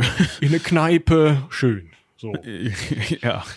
Ähm, gut, und 40.000, wenn es denn stimmt, ungefähr sind ja auch 40.000. Ne? Das darf man jetzt ja auch nicht Genau, da sagst du ja als, als Stadt, ähm, bis auf Rom, das vielleicht schon Millionenstadt war, aber alle anderen Städte sagen da ja auch nicht. Gut, ähm, die Stadtwache auf die Mauer.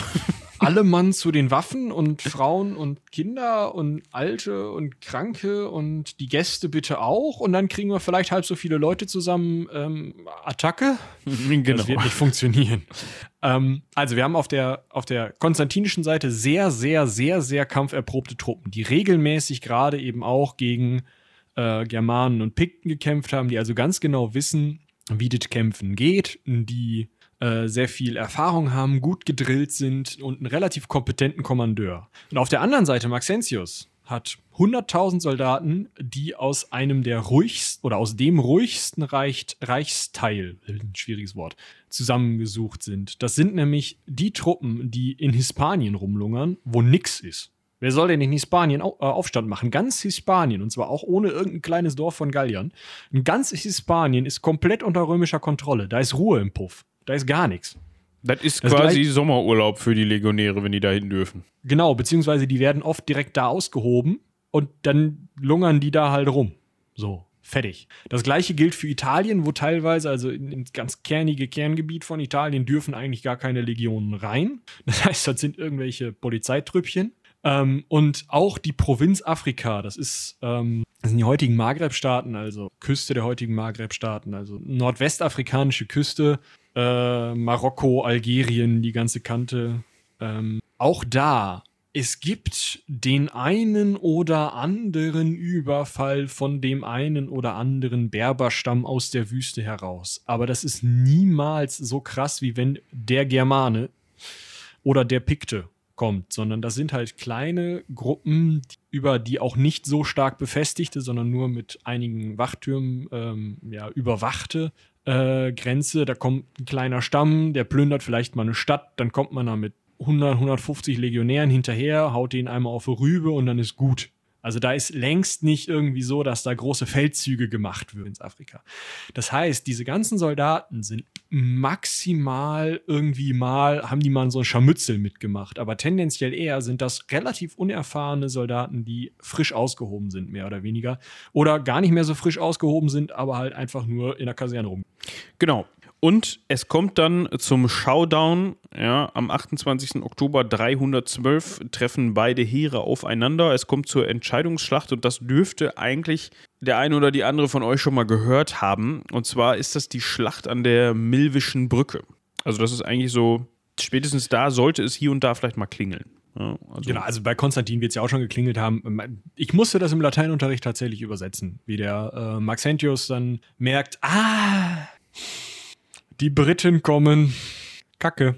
Und dann mit seinen Leuten stiften geht und dann die Brücke die Menge der Soldaten nicht mehr aushält, weil die äh, rennen statt zu marschieren. Und schon damals wusste man, dass man über eine Brücke äh, nur mit einer gewissen Menge an Leuten und eben auch außer Tritt äh, marschieren soll. Und äh, hat dann eben, ja, die Brücke hat es dann nicht gepackt. Und dann ist äh, der gute Maxentius im Tiber ersoffen.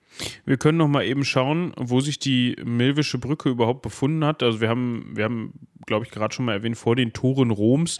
Ähm, heutzutage in Rom, ja, weil Rom etwas größer geworden ist, ähm, ist im, im Norden Roms. Ja? Also das ist, äh, man kann also sagen, diese Schlacht hat jetzt nicht stattgefunden irgendwie in Norditalien oder meinetwegen ja, noch weiter nördlich, sondern Konstantin ist tatsächlich mit seinen Truppen bis nach Rom runtermarschiert, äh, hat auf dem Weg, wie eben schon gesagt, einige andere Städte eingenommen, die sich ihm teilweise auch kampflos ergeben haben.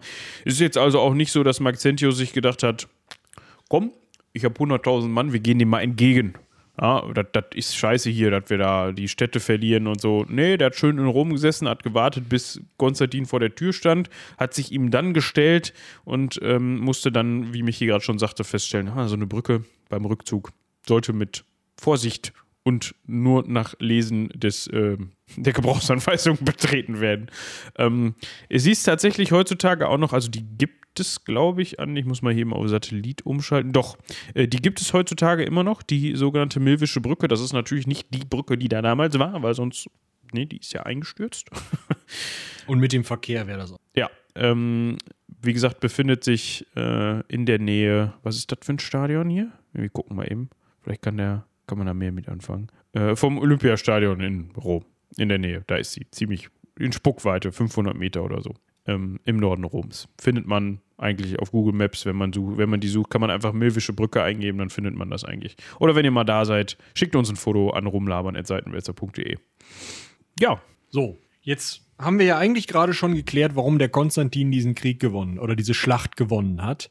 Da sind jetzt aber nicht alle der gleichen Meinung. Ganz besonders die Leute, die unter Konstantin überhaupt erst ihre Religion ausüben durften, nämlich die Christen, haben in ihren Überlieferungen da, also kann ja nicht sein, dass da äh, 40.000 Soldaten einfach nur, weil sie besser kämpfen können und kampferprobter sind, disziplinierter sind, von einem kompetenteren Komm Kommandanten angeführt werden und wahrscheinlich auch noch den Geländevorteil hatten, dass die das da gewinnen. Äh, geht doch nicht. Nee. nee Wir müssen nee, einen anderen Grund haben. Ja. Wenn nicht sogar den Grund überhaupt den Grund. Genau. Für einen Christen. Also nicht den Grund des Tibers, den hatte dann wer anders am Ende, aber äh, sondern, hm, die Begründung. Ja.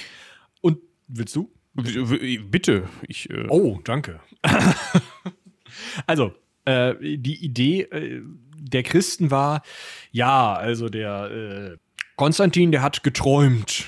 Und zwar, dass er äh, das Zeichen Christi, also das Hiro, PX, ähm, auf seine Schilde malen lassen soll, äh, damit er durch dieses Zeigen, Zeichen siege, also in hoc signo vinces, äh, soll ihm der Engel im Traum gesagt haben, beziehungsweise eine Erscheinung, weil vielleicht auch ähm, ein Kreuz am Himmel erschienen ist, was er dann gesehen hat.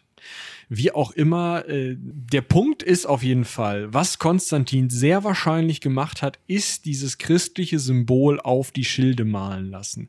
Das hat nämlich zwei wichtige Effekte. Zum einen, die eigenen, wie gesagt, auch in großen Teilen christlichen Soldaten denken sich natürlich geil. Jetzt ist es nicht mehr nur so, dass ich jemanden, jemandem kämpfen helfe, der das Christentum äh, akzeptiert, sondern ich kämpfe jetzt hier gerade aktiv für das Christentum und dafür, dass meine äh, christlichen Brüder und Schwestern in äh, im westlichen Reichsteil, zumindest Italien, Hispanien, Afrika und dem, was jetzt schon regiert wird, dass die da nicht mehr verfolgt werden, weil wir müssen uns erinnern, dass Galerius im Osten immer noch die Christen verfolgt hat, ein Jahr vorher. Und Maximinius Daia dürfte auf die Idee auch wohl gekommen gewesen sein oder das zumindest mitgetragen haben. Also war der erste Punkt, okay, wir, wir verteidigen oder wir helfen unseren äh, Glaubensgeschwistern hier im westlichen Reichsteil. Der zweite Punkt ist, wir haben hier das Zeichen der göttlichen Macht auf unserem Schild. Wir können gar nicht verlieren. Ist doch klar. So, zweiter Punkt. Und dritter Punkt ist, in Maximians Armee waren natürlich auch Christen und nicht nur zwei. Und die haben dann entweder gedacht, äh, die haben Gottes Segen auf ihrem Schild. Hm, wo ist denn die Brücke? Da kann man doch drüber flüchten.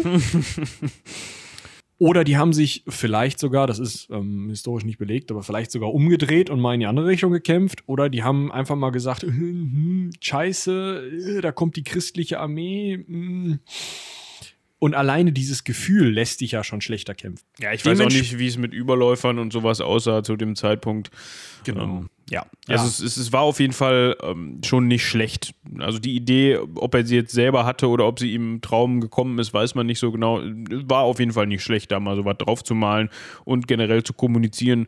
Ja, wir, wir sind hier, ne, die Armee, also die, die Armee Christi, so weit will ich jetzt nicht gehen, aber wir sind auf jeden Fall mit Gottes, dem, des Christengottes Beistand des, des, du weißt, was ich meine. Wir sind, wir, wir sind im Namen Gottes hier unterwegs. Und das hat ja, wie gesagt, wir haben das ja schon vorweggegriffen, äh, hat funktioniert und dementsprechend konnte Konstantin dann feierlich in Rom einziehen, hatte noch so eine Rübe von dem Maxentius dabei, den haben sie scheinbar wieder aus dem Tiber gezogen und war dann ranghöchster Augustus qua Ernennung durch wahrscheinlich seine Soldaten und die römischen Senatoren, die es auch immer noch gab. Er hat nur nicht mehr so viel Macht und er besaß die Alleinherrschaft im Westen. Es gab keinen Cäsar unter ihm. Das ist auch wichtig. Ja, so, das hat dann auch erstmal funktioniert. Jetzt müssen wir mal wieder neu durchzählen. Wenn wir die Herren jetzt alle hier hätten, dann könnten wir das ganz entspannt machen. Haben wir aber nicht. Deshalb müssen wir uns jetzt überlegen. Wir haben Konstantin, den Maxentius, äh, den gibt es nicht mehr. Ja, der ist ja beseitigt worden von Konstantin gerade. Dann haben wir aber trotzdem noch den Licinius, der, der sich irgendwie im Osten aufgehalten hat. Und wir haben immer noch Maximinus Daia, der ja im Osten als Augustus auf Galerius gefolgt ist. Und so trifft sich jetzt 313 Konstantin mit Licinius in Mailand und berät sich da mit dem. Und äh, es kommt zum sogenannten Toleranzedikt. Das haben die meisten von euch wahrscheinlich auch irgendwann schon mal gehört, vor allem im Bereich christlicher Geschichte. Und dieses Toleranzedikt besagt eben, dass, also man hat sich dann geeinigt, Konstantin und Licinius, dass die Christen und alle anderen Regionen im ganzen Reich sogenannte Kultfreiheit besitzen. Religion, nicht Region. Habe ich Region gesagt? Ja, schön. Also sowohl der alte römische Kult, der sich ja, der sehr, ähm, ja, offen für auch fremde Kulte war, als auch sowas wie zum Beispiel der ägyptische Kult, als auch sowas wie der Zoroastrismus, der aus den ähm, persischen Gebieten rüberschwappt, als auch eben das Christentum oder das Judentum werden als Religion im Sinne ja der oder als als ja einfach erstmal als Religion anerkannt und nicht mehr als zu verfolgende komische Idee äh, festgelegt. Und man erkennt sogar die Kirche als eine Institution an. Also man erkennt überhaupt an, dass jemand, der sich als Bischof bezeichnet, auch irgendwas zu melden hat. Das geht sogar so weit, dass Konstantin sich später darin einmischt, wer wo Bischof ist und selber Bischöfe einsetzt, weil er sich eben als Oberhaupt aller Kirchen sieht. Also egal, wer welche Religion hat, er ist auf jeden Fall der Chef. Kann man so sehen, fanden nicht alle richtig, aber der Punkt ist, mit diesem Toleranzedikt zieht er natürlich und zieht auch Licinius Christen und auch andere Kulte auf seine Seite und hat halt den Vorteil gegenüber dem noch Christen verfolgenden Maximinus Daja, der ähm, immer noch verlangt, dass auf jeden Fall alle, die unter ihm ähm, irgendwie leben, dem Kaiserkult und damit auch seinem Kult opfern. Und das führt natürlich oder ist natürlich so eine Art Kipppunkt, sowohl in der Religionspolitik, weil das kannst du ja irgendwo nicht mehr zurücknehmen, als auch in der äh, Militärpolitik, weil jetzt auf einmal stehen ja Licinius und Konstantin mit Christen und anderen Kulten auf der einen Seite und Maximinus Daia denkt sich, äh, Freunde, ihr stachelt mir hier in meinem Reichsteil die ganzen Verrückten gegen mich auf, alle, die an irgendwas anderes glauben. Was soll das denn werden? Hör mal zu, ich mache mich jetzt hier erstmal zum äh, Augustus des Ostens für allein und dann hau ich dem Konstantin auf den Sack. Licinius, komm mal her, ich habe eine Faust für dich. Hat dann nicht funktioniert. Ja, also erstmal hat er sich natürlich dann gegen Licinius gewandt, wie du gerade schon sagtest, weil Konstantin halt außer Reichweite war und Licinius immer noch im Osten ähm, das nicht das Sagen hatte, aber einen Reichsteil unter sich hatte. Und das war dann wohl schon der Zeitpunkt, wo wir vorher immer gesagt haben, gut, der Licinius ist vielleicht militärisch gesehen nicht ganz so stark. Zu dem Zeitpunkt war er das dann offensichtlich schon. Mhm. Ähm, der Maximius, Maximinus Daia hat sich da wohl dann an dem ein wenig verhoben. Was dann dazu führte, dass dann auf einmal nur noch zwei Kaiser im Reich vorhanden waren. Eigentlich ja auch eine Situation, mit der man arbeiten könnte. Ja, also der Konstantin hat das eigentlich im Grunde schon geschafft, da das Ganze runter zu dezimieren oder sich runter zu dezimieren lassen. Ähm, jetzt Problem ist nicht, ja, es ist halt doof, ne? Wenn, wenn nicht drei gegen einen sich einig sind, sondern immer nur einer gegen einen und die unterschiedliche Auffassungen haben, ist das scheiße. Ne? Ja, man kann sich jetzt aber denken, ne? Unsere geneigten Zuhörer und Zuhörerinnen können sich jetzt denken, okay, der Plan des Konstantin ist natürlich noch nicht vorbei. Wir haben jetzt immer noch einen, der zwar vorher verbündet war, aber ähm, ja, ja. Ich bin hier der äh, große Neffen, Neffennichte von dem Claudius Gothicus. Ich erbe den ganzen Bums. Jetzt geh weg, Licinius. Genau.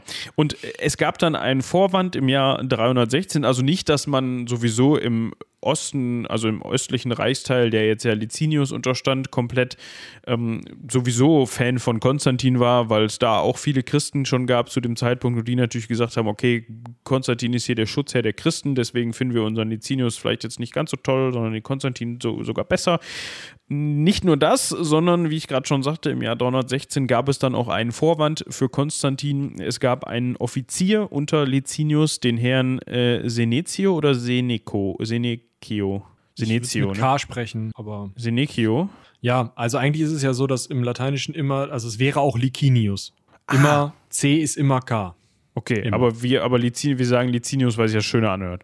Genau. Dann sagen wir auch Senetio. wir auch Konstantin sagen. Also ja, dann ja, Senetio. Egal. Pass auf, das genau. ist schöner. Der, der, so. der, Offizier Senetio. Ja, was hat der gemacht? Ja, der ist äh, hingegangen und hat gesagt, hm, okay, mein Chef, der Licinius, der findet den Konstantin doof. Ähm, vielleicht können wir hier unter, also unter den Soldaten mal so ein bisschen was drehen, dass der Konstantin irgendwo eine Brücke runterfällt und ertrinkt oder so. Hat ja schon mal ganz gut geklappt. Jetzt ist diese Verschwörung dummerweise aufgeflogen, weil der Konstantin bei seinen Soldaten scheinbar ganz beliebt war. Und dementsprechend ähm, dachte man jetzt schon so auf westlicher Seite, dass der Licinius seinem Soldaten da vielleicht was gesagt hat, so, hey, kannst du den Konstantin nicht mal zur Seite rum? Das Ganze wurde noch bestärkt dadurch, dass die den Senetio nicht gepackt haben und dann foltern und umbringen konnten, wie man das mit Verschwörern normalerweise macht, sondern der dummerweise in den Osten geflüchtet ist. Jetzt war der im Osten und Licinius kriegt einen Brief von Konstantin, wo drin stand, hör mal zu, der Senetio hat sich gegen mich verschworen. Ich hätte den gerne und würde den gerne in kleinen Stücken irgendwelchen wilden Tieren vorwerfen. Oder was ich gerade zur Hand habe. Und Licinius liest den Brief, knüllt ihn zusammen, schmeißt ihn weg. So ist es gewesen. Und denkt sich, nö. Und jetzt ist es sogar so, dass unter westlichen, ähm, also im westlichen Reichsteil angesiedelten, beziehungsweise Konstantin-freundlichen ähm, Historikern noch äh, erzählt wird, dass der Licinius jetzt auch noch angeordnet habe, Kaiserbilder von Konstantin zu zerstören. Also ähm, irgendwelche Statuen oder sowas und auch diese kleinen ähm, in den Altären, so kleine Kultfiguren, weil man halt den Kaiser eben auch römisch-religiösen äh, Altären ähm, angebetet hat. Wenn dem so war, wäre das natürlich ein unfassbarer Affront des östlichen Kaisers gegen den westlichen Kaiser. Falls dem nicht so war, ist es auf jeden Fall ein netter Kriegsgrund, der im Westen rumgetragen wurde. In jedem Fall rüstet man sich zum Kampf. Ja, also wenn du mich fragst, da muss da ein Grund her. Ne? Genau. Also man wollte halt nicht einfach so ohne Grund das Bündnis, also das quasi Bündnis brechen und gegen den legitimen Augustus ins Feld ziehen, hat dann eben einen Grund gesucht, hat ihn vielleicht gefunden, vielleicht wurde er einem auf dem Silbertablett äh, präsentiert, aber man war sicherlich nicht traurig, dass man jetzt endlich mal sagen konnte, komm, dann kommt der Licinius eben auch noch weg. Ne? Also ja. Und so passiert es, dass Konstantin, so wie wir es von vorher schon kennen, wieder als, ich will nicht sagen Aggressor, aber als aktivere Partei gen Osten zieht. Also er wartet nicht, bis Licinius mit den Truppen zu ihm kommt, sondern er geht mit, den, mit seinen Truppen zu Licinius und ähm, hat wieder seine gallisch-germanischen Truppen dabei, ca. 20.000 Mann und fällt im Illyricum ein. Das hatten wir am Anfang der Folge schon mal eben verortet. Also wie gesagt, ähm, östliche ja, Adriaküste. geht ja über die Grenze. Ne? Ja, genau. Genau, geht über die östliche Grenze und es kommt zur Schlacht bei Kibalai. Kibalai, das muss ich mal eben nachgucken. Kibalai. Kibalai. Also AE ist immer Ä. Kibalai. Im heutigen Kroatien äh, heißt heute Vinkovci. Ja, es Gesundheit. Vinkovci. Das liegt mitten in Kroatien. Also, nee, doch nicht. Liegt doch gar nicht mitten in Kroatien. Ähm, wer die geografischen Gegebenheiten von oder, oder orthografischen Gegebenheiten von Kroatien so ein bisschen im Kopf hat. Ähm, das Land ist, macht quasi so ein U, so ein umgedrehtes U, so ein Bogen macht das. Und mittendrin liegt eben Bosnien und Herzegowina. Und das liegt quasi auf der landesinneren Seite im Süden, im südlichsten Teil. Da liegt das. Also es ist, wenn man möchte, noch relativ westlich auf der, auf dieser ähm, Balkan-Halbinsel. Gut, da kommt es zur Schlacht. Und wieder ist Konstantin truppentechnisch eigentlich unterlegen, aber weil er eben seine gallisch-germanische Eingreiftruppe dabei hat und weil er selbst auch ein inzwischen ganz fähiger Heerführer ist, unterliegt Licinius, der eben über 35.000 Mann verfügt, circa, also ist wie immer alles geschätzt, äh, Konstantin an diesem Tag. Schafft es aber, und da habe ich mich so ein bisschen irgendwie an, keine Ahnung, irgendein Total War-Teil erinnert. Ja. Mhm.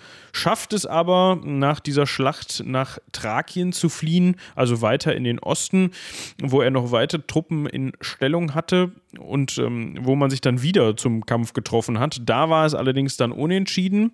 Ja, und was macht man, wenn man unentschieden kämpft? Dann einigt man sich halt. Ich, ich frage mich dann, wie das, wie das, also wie bei so einer Schlacht ein Unentschieden zustande kommen kann. Man haut sich einfach drei Stunden lang auf den Kopf und dezimiert sich so ungefähr gegenseitig und es geht nicht vor und nicht zurück und irgendwann sagt man, ruft dann mal einer mitten in der, so in der Mitte so, Stopp! Stopp! Nein.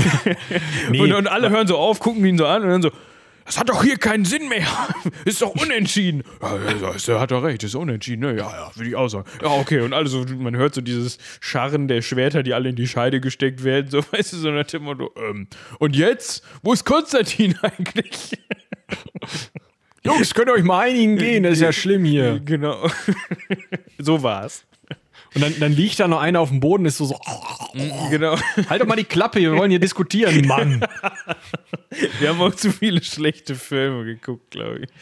Definitiv. Aber nein, also wahrscheinlich ähm, entsteht so ein Unentschieden dadurch, dass die Truppen sich gegenseitig aufgerieben haben. Also dass ähm, ja an der einen Fronthälfte vielleicht die lizinischen Truppen die Gegner in die, Schlacht, äh, in die Flucht geschlagen haben und an der anderen Fronthälfte die äh, konstantinischen Truppen. Und man dann halt immer mal wieder Teile der Truppen in die Flucht geschlagen waren und man dann, also das ist ja oft so, dass in so Filmen wie, ich nenne mal Braveheart oder auch in so einem, keine Ahnung, sag mal, ein Film, wo sich Römer um Kopf hauen, weiß ich nicht, in der, zum Beispiel auch jetzt hier in dieser Germanen-Barbaren-Serie äh, da auf Netflix oder so. Ja.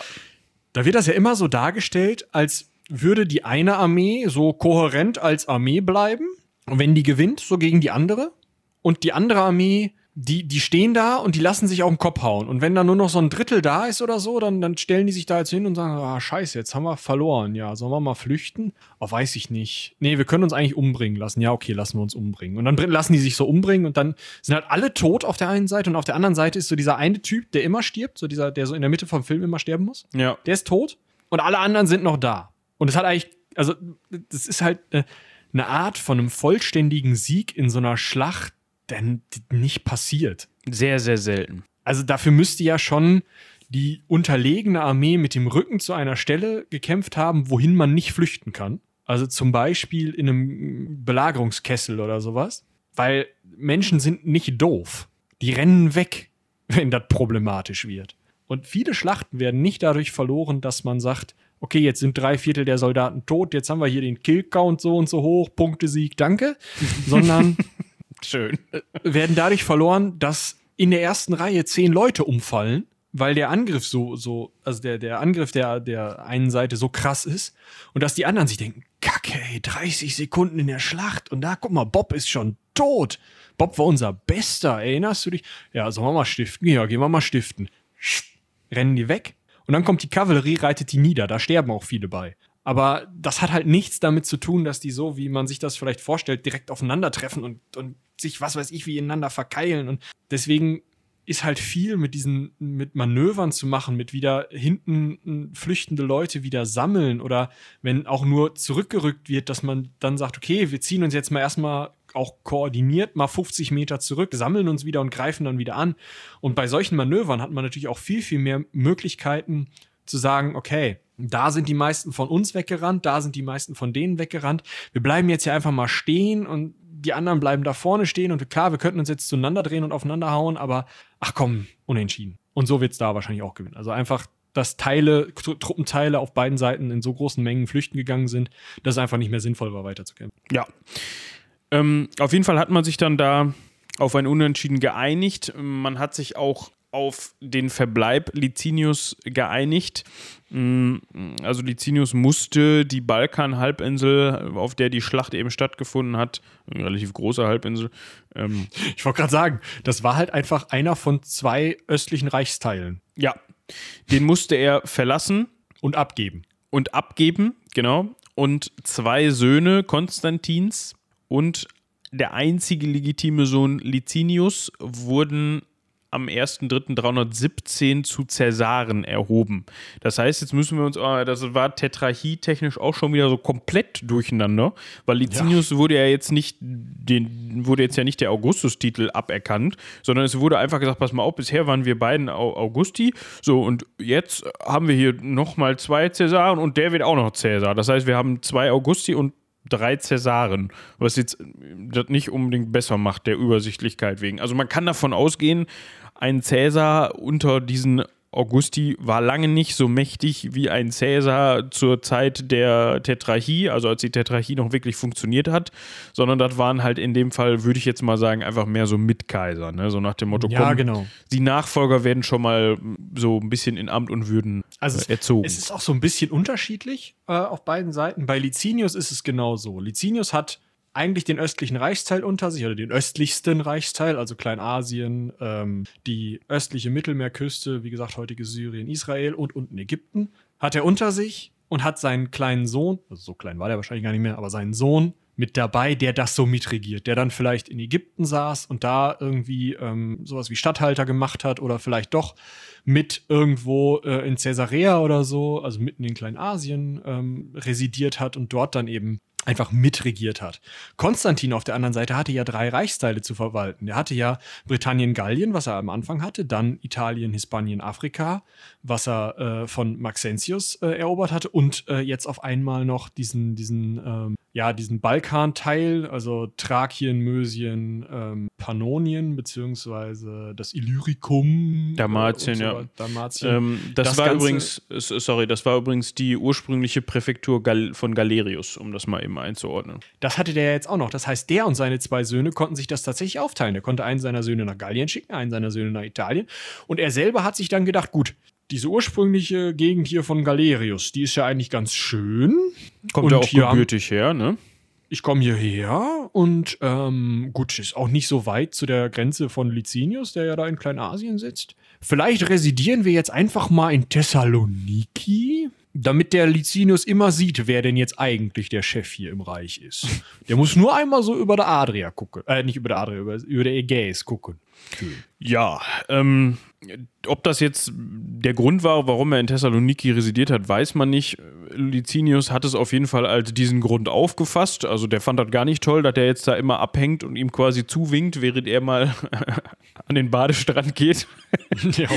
ähm, Und äh, da muss man auch wirklich sagen, ich weiß nicht, ob das so eine persönliche Geschichte von dem Licinius war. Mit Christen hatte er es nach wie vor nicht so. Also, obwohl man sich da auf dieses Toleranzedikt geeinigt hatte vor einigen Jahren, ist er trotzdem hingegangen und hat Versammlungsverbote für Christen erlassen und, ähm, und hat ja Besitz von Christen äh, konfisziert und so weiter. Also, der wollte das Christentum auf jeden Fall eindämmen und hat darin eine, ein Problem, ja, einen Gegenspieler, wie auch immer, gesehen. Vor allem auch, weil Konstantin ja so fast schon der Christenkaiser war und Schutzherr der Christen immer noch im Osten, wir erinnern uns.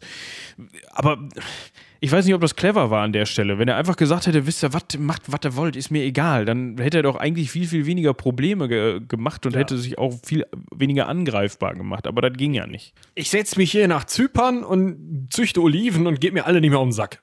Genau. Das hat ja bei Diokletian auch super geklappt. Der ist nie wieder in irgendwelche Kampfhandlungen gekommen und ist eines natürlichen Todes 312 verstorben. Alles geil. Ja, der hat abgedankt, hat gesagt, Jungs, macht ihr mal, ich gucke mir das mit Popcorn von der Seite an, ciao. So. Dann ist er ja einmal noch gefragt worden, wie das denn ist jetzt hier mit dem, dass wir das wieder in Ordnung kriegen mit den Augusti und Cäsaren. Fertig. Hat er mal seinen Rat ge gedroppt, aber das war's dann. So, hätte der Licinius super machen können, hat er nicht gemacht. Ja. Und 324 hatte man dann voneinander so die Schnauze voll, dass man gesagt hat, komm, das, jetzt, jetzt, wir, jetzt, jetzt klären wir das hier. Wie nennt man das ja. beim, beim Wrestling äh, Final Fourth Ladder Match? Keine Ahnung, ich habe ich hab das nie geguckt. Ich finde die Begriffe In the cage. So, genau. auf die Fresse. genau. So, und zwar zu Wasser und zu Lande. Da wurden keine halben Sachen gemacht. Da hat man direkt gesagt, komm, erstens, wir treffen uns in Drakien, äh, Thrakien mit TH äh, bei, das ist ziemlich doof, weil Thrakien ist ein bisschen südlich, das ist so, ähm, äh, ja, heute. Äh, Bulgarien ist das, ne? Bulgarien, ja, Bulgarien, Teile von äh, Nordgriechenland, halt um Thessaloniki rum und Teile von äh, ganz Ost, äh, von der ganz östlichen Türkei, also bei äh, um Edirne, dieser ganze Bereich.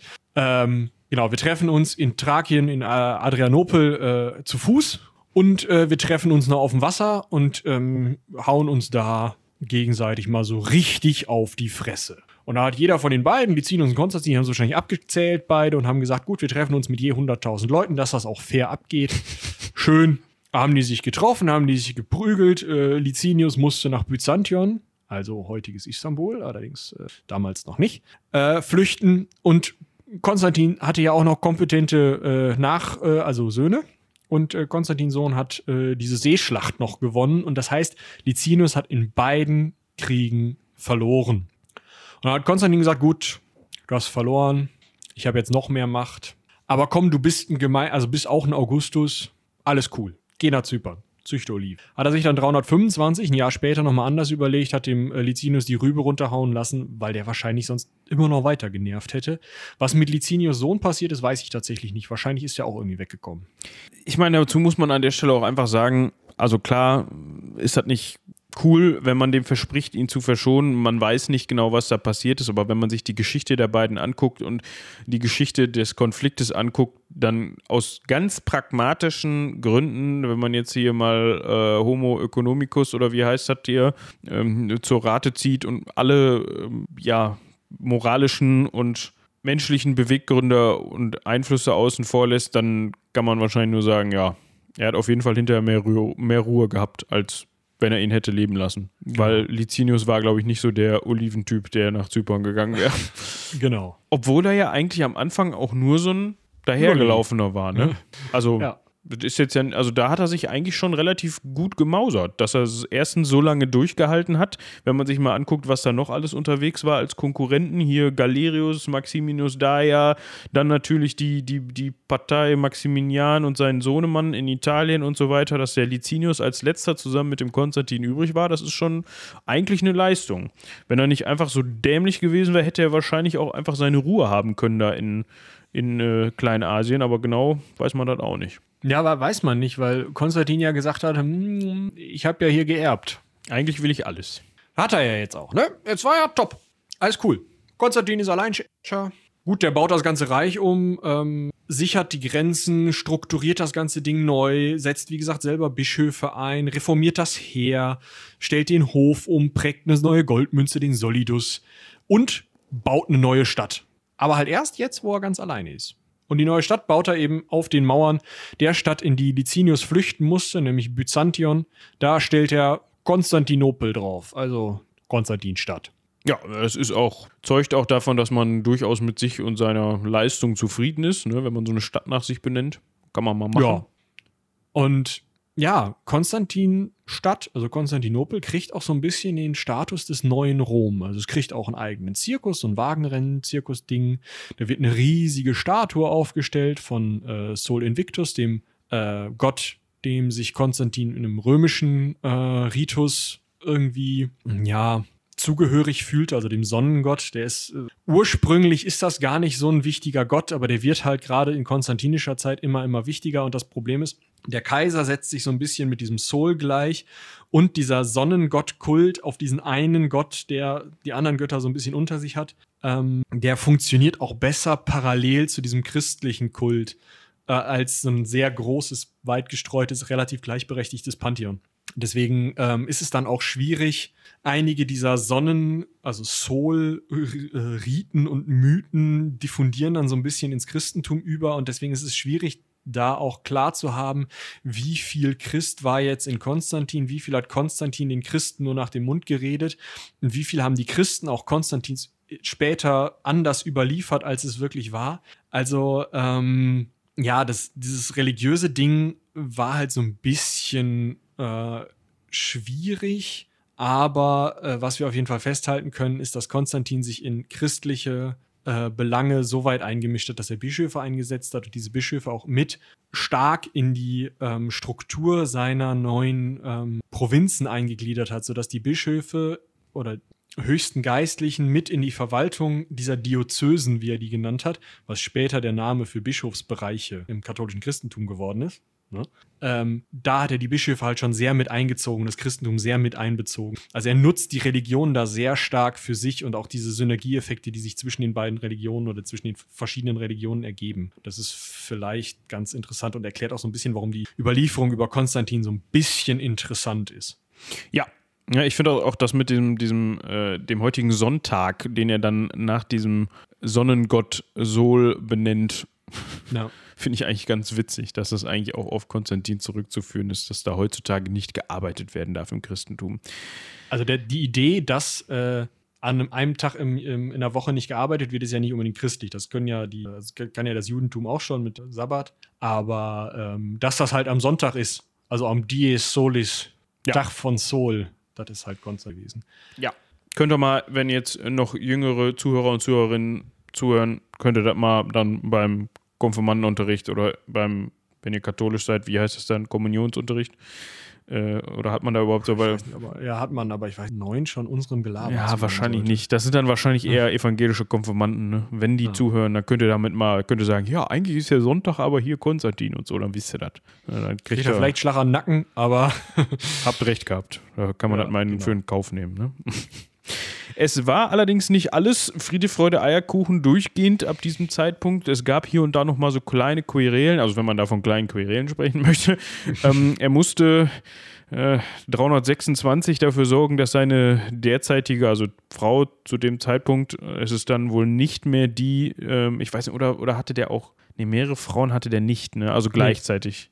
Es war immer nur das eine. Das ist Fausta, das ist die Frau, die die Schwester von Maximian, die Tochter von äh, äh, Quatsch, die Tochter von Maximian, die Schwester von Maxentius, die ist es. Aha, die hat ja eben, äh, die ist das. Ah, okay. Ja. Ähm, die musste er leider äh, beseitigen und loswerden, zusammen mit seinem Stiefsohn äh, Crispus. Man sagt da jetzt, also es gibt einige Quellen, unter anderem der Kirchenhistoriker, an dem ich mir jetzt die Zunge wieder umknote, Philostorgios, Philostorgios geht sogar, ähm, diese Quellen sagen, dass da eventuell ein sexuelles Verhältnis zwischen Crispus und dieser Faust da vorhanden war.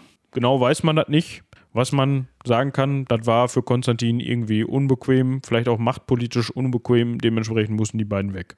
Genau, also der Punkt ist so ein bisschen, ähm, was auf jeden Fall klar ist. Crispus als Stiefsohn hat irgendwie fand das nicht so geil, dass äh, Konstantins Söhne, leibliche Söhne, da Mitkaiser werden, die Macht kriegen und wahrscheinlich auch irgendwie das Reich erben. Und er als nur Adoptivsohn da irgendwie so wie Schweinchen doof daneben steht. Und wahrscheinlich ist Fausta, die zwar Mutter dieser ganzen späteren Erben war, aber auch wohl irgendwie irgendwas für Crispus übrig hatte. Was genau weiß man nicht. Mit in eine Intrige verwickelt gewesen, in der Crispus versucht hat, seine Stellung zu verbessern, wahrscheinlich auf Kosten des alten Konstantin, also indem er den umbringt, indem er irgendwie dessen Macht einschränkt und ihn dadurch dazu zwingen kann, ihn auch als Cäsar einzusetzen oder wie auch immer. Auf jeden Fall hat Crispus irgendeine politische Intrige gestartet, in die Fausta verwickelt war, die ähm, irgendwie gegen Konstantin ging. Und da hat Konstantin gesagt, Freunde, das geht nicht, rübe runter. Und dann ging das los. Also, das äh, ist das, was Aurelius Victor, ein Zeitgenosse, berichtet. Der sagt, die beiden wurden ermordet, wahrscheinlich irgendwas Politisches, wahrscheinlich in die Richtung. Fertig. Und dann kommen die Kirchenhistoriker des, der späteren Spätantike, die christlichen Kirchenhistoriker, und machen da draus halt irgendwie äh, ein bisschen was Delikateres, ne? Die, die bösen Nichtchristen damals, hm, die haben immer ganz schlimme Sachen gemacht. Zum Hier Beispiel. und da durcheinander in der Familie. Schlimm. So, und das haben sowohl dieser äh, Philostrogius Torgius, als auch äh, Cosimos, wahrscheinlich ein früher Namenspatron von dem, ähm, wie heißt jetzt dieser Italiener, der immer Leute verführt? Ähm, dieser eine Italiener? Ah, du weißt, wen ich meine. Nee, jetzt gerade wirklich nicht. Doch, Casanova. Ach du. Okay, so, so, so nah. Heißt der nicht Cosimo mit Vornamen? Cosimo Casanova, keine Ahnung. Ich guck das nach. Also auf jeden Fall so ein, so ein zumindest, nee, Giacomo hieß er mit Vornamen. Okay, wir können ja, das lassen. Das nah dran. Ja. Ähm, auf jeden Fall der Cosimo und der Philos Torgios haben sich da halt überlegt. Name, ne? Kann man auch nicht brüllen. Ähm, die haben sich auf jeden Fall überlegt, ja. Also der Philostorgius hat noch geschrieben, ja, der, der Crispus, der fand die Fausta geil und dann hat die Fausta gesagt, nö. Und dann ähm, hat der Crispus dafür gesorgt, dass äh, Konstantin Fausta umbringen lässt. Konstantin hat das rausgefunden und dann Crispus umbringen lassen. Und Cosimos hat das Ganze wohl nicht so genau gelesen und gesagt, ja, die hatten was. Und dann wird halt Crispus ermordet und dann wird Fausta im Bad erstickt. Auch schön das ist auf jeden Fall alles eher erstunken und erlogen. Wahrscheinlich war es eben so, dass Crispus diese Intrige plante und dadurch dann Mord nötig wurde in Konstantins Augen. Ja, ich wollte gerade sagen, auch schön, aber das ist es definitiv nicht. aber ähm, war für, aus Konstantins Augen zu dem Zeitpunkt wohl nötig. Ja, und dann gab es noch mal kurz Stress. Was heißt kurz? Also es gab Stress mit den Persern, weil wenn sich da irgendwo so ein Christentum Christentum, genau, Christentum konsolidieren kann, dann kann das benachbarten Reichen, die es nicht so mit den Christen halten, vielleicht nicht ganz so schmecken, vor allem weil die dann ihren, ihr Machtgebiet ja, angegriffen sehen, wenn ich es mal so nennen darf. Und ja. so ging es auch König Schapur II., König der Perser. Genau, der hat sich halt gedacht, hm, das Christentum ist jetzt hier so super beliebt. Ich ähm, lege aber sehr viel Wert auf meinen zoroastrischen Glauben und außerdem ist diese Beliebtheit des Christentums natürlich auch total schwierig, weil wenn deine Legitimation als Herrscher aus der Religion kommt und die Religion des Volkes sich ändert, weil diese Christentumsreligion beim Volk so super beliebt ist, dann magst du das nicht. Und dann gehst du, dann gehst du über deine Grenze und räumst so ein bisschen um dich herum auf und stellst da irgendwelche Staaten hin, in denen das dann so ein bisschen rumoren kann und wo sich das Christentum meinetwegen verbreiten kann. Da kann man dann böse Dinge tun und die immer mal wieder erobern und platt machen und dann kann man da wieder die Christen verfolgen und so. Und das, das schlägt dann im, in den Zentralstaat nicht so zurück, weißt du? Man hält das so ein bisschen ab. Und die, mit der Idee ist Schapur nach äh, Armenien gegangen, hat den christlichen König da vom äh, Thron geschubst und seinen eigenen Bruder hingesetzt und gesagt: Komm, halte hier mal so einen Puffer zwischen uns Zoroastrikern und den blöden römischen Christen und ähm, mach, was du willst, aber pff, Geh mir nicht auf den Sack. So ja. ungefähr. Und der Konstantin, wie man das schon so kennt, die Christenpolizei des äh, vierten Jahrhunderts nach Christus, äh, hat sich gedacht, das können wir so nicht machen. Die lieben Christen da in Armenien, die werden jetzt da von dem Schap von Schapurs Bruder da terrorisiert. Das, das, geht nicht. Da müssen wir was machen. Da müssen wir bei. Und gleichzeitig ging es ihm wahrscheinlich auch so ein bisschen darum, auch das Reich so ein bisschen nach Osten zu erweitern. Hat man jetzt auch eigentlich wahrscheinlich so nichts gegen. Genau, und man muss ja auch überlegen, also ähm, Armenien war ja zu, äh, zu, der Zeit schon meistens Reichsteil, immer mal so ein bisschen abhängig und unabhängig, weil ein armenischer König seine, ähm, äh, seine Linie aussterben sah und sein Reich einfach dem äh, römischen Kaiser vererbt hat. Und dadurch ist das so, so halb ins Reich gekommen. Also dann ist da wieder ein christlicher König draufgekommen, aber also die, diese Struktur des christlichen Königreiches ist geblieben, aber es war dann schon so irgendwie römischer Reichsteil nicht so richtig. Und dann hat man halt gesagt, komm, da setzen wir wieder einen richtigen Typen hin und äh, vielleicht können wir nach Osten noch ein bisschen Druck ausüben. Ja. Man hat dann 337 damit angefangen, sich auf einen Perserfeldzug vorzubereiten. Also er hat dann seine Söhne entsprechend auch platziert. Sein Sohn Konstantinus, wie auch sonst, hat er nach Antiochia geschickt und seinen Neffen Hannibalianus. Schön, oder? Auch schöner Name.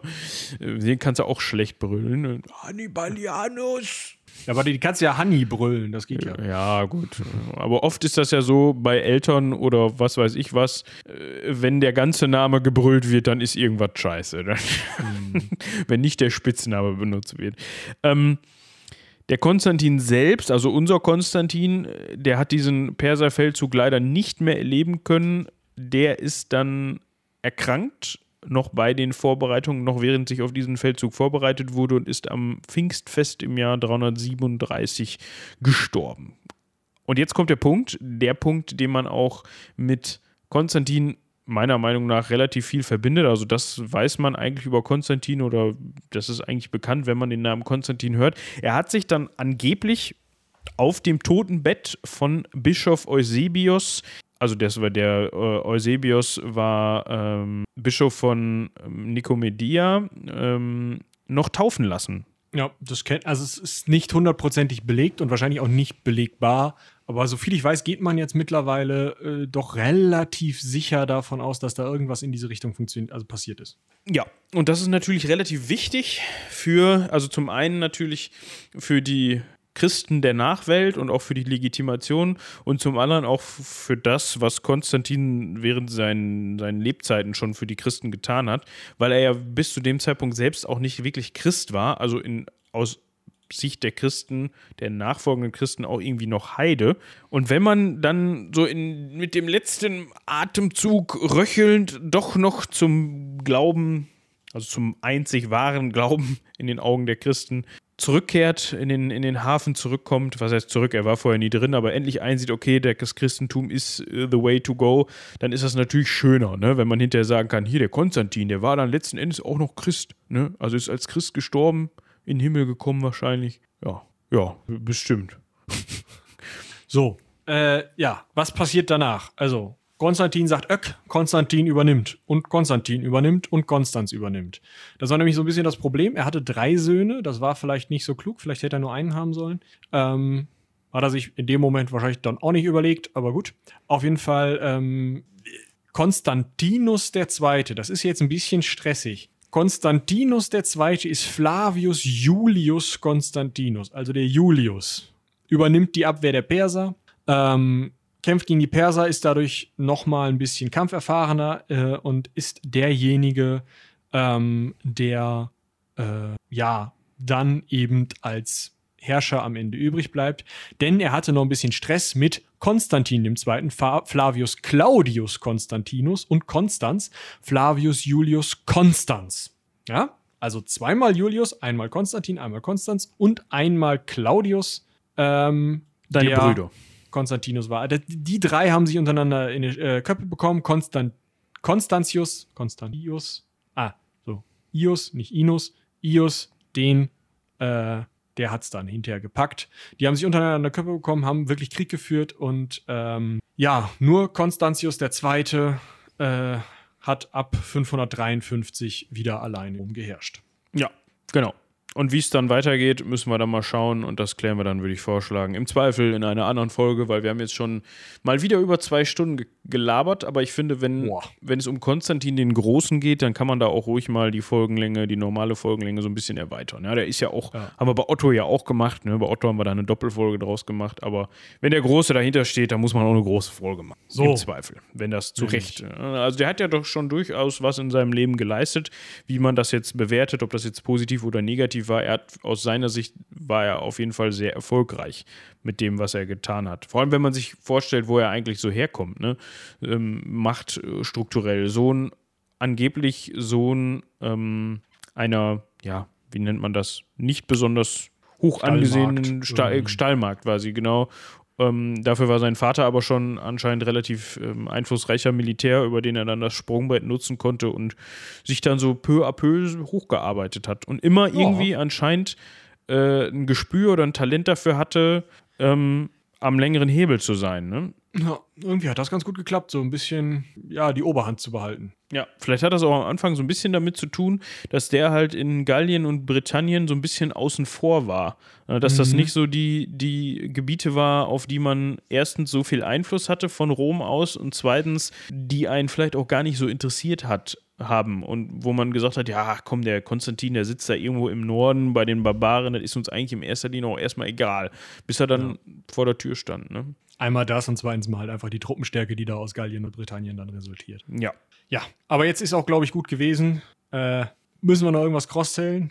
Äh, wir müssen uns äh, ganz hoch und heilig bei Felicia bedanken. Wir haben jetzt auch endlich geklärt, wie man ihren Namen ausspricht, richtig? Ja? Sorry für die letzte Folge, aber äh, ja, Felicia. Ja. Ich dachte mit Z. Felicia. Ja, Felicia. Guck, so, ja, vielen Dank an dich. Äh, sie hat uns wieder sehr ausführlich bei der Recherche unter die Arme gegriffen. Wie gesagt, vielen Dank dafür. Dann ähm, müssen wir cross-sellen. Wir können euch weiterhin erstmal nur, was heißt vertrösten. Wir halten euch auf aktuellem Stand. Das Heldenpicknick ist in der Mache. Ähm, da sind zwei Aufnahmetermine schon abgeschlossen. Ein dritter folgte bald. Und das sollte dann auch so, ja, es dauert noch ein bisschen, aber gibt es keine Verzögerung eigentlich oder so. Die letzte und finale Staffel wird also gerade produziert, da könnt ihr euch drauf freuen. Ansonsten weiterhin bei der guten Charlotte reinhören, beim akademischen Viertel. Und bei den drei Meerjungfrauen nachhören, was wir da über Seeschlangen erzählt haben. Das ja. war ja letzten Meerjungfrauen Mittwoch rausgekommen. Ja. Und weil die jetzt ja auch zur Seitenwälzer erweiterten Familie zur erweiterten Seitenwälzer-Familie gehören, können wir die jetzt ja auch guten Gewissens immer mit cross-sellen, ne? Eigentlich schon, ja. Ja. Müssen wir uns nur auf dem Laufenden halten, wann da wie viele Folgen rauskommen. Aber das kriegen wir schon. Ja, das kriegen wir schon. Grüße gehen raus. Ähm, gut, genau. dann würde ich sagen, haben wir eigentlich nichts mehr hinzuzufügen. Und ähm, was sage ich nochmal? Ach so, haut rein. Bis zum nächsten Mal. Bis dahin. Tschüss.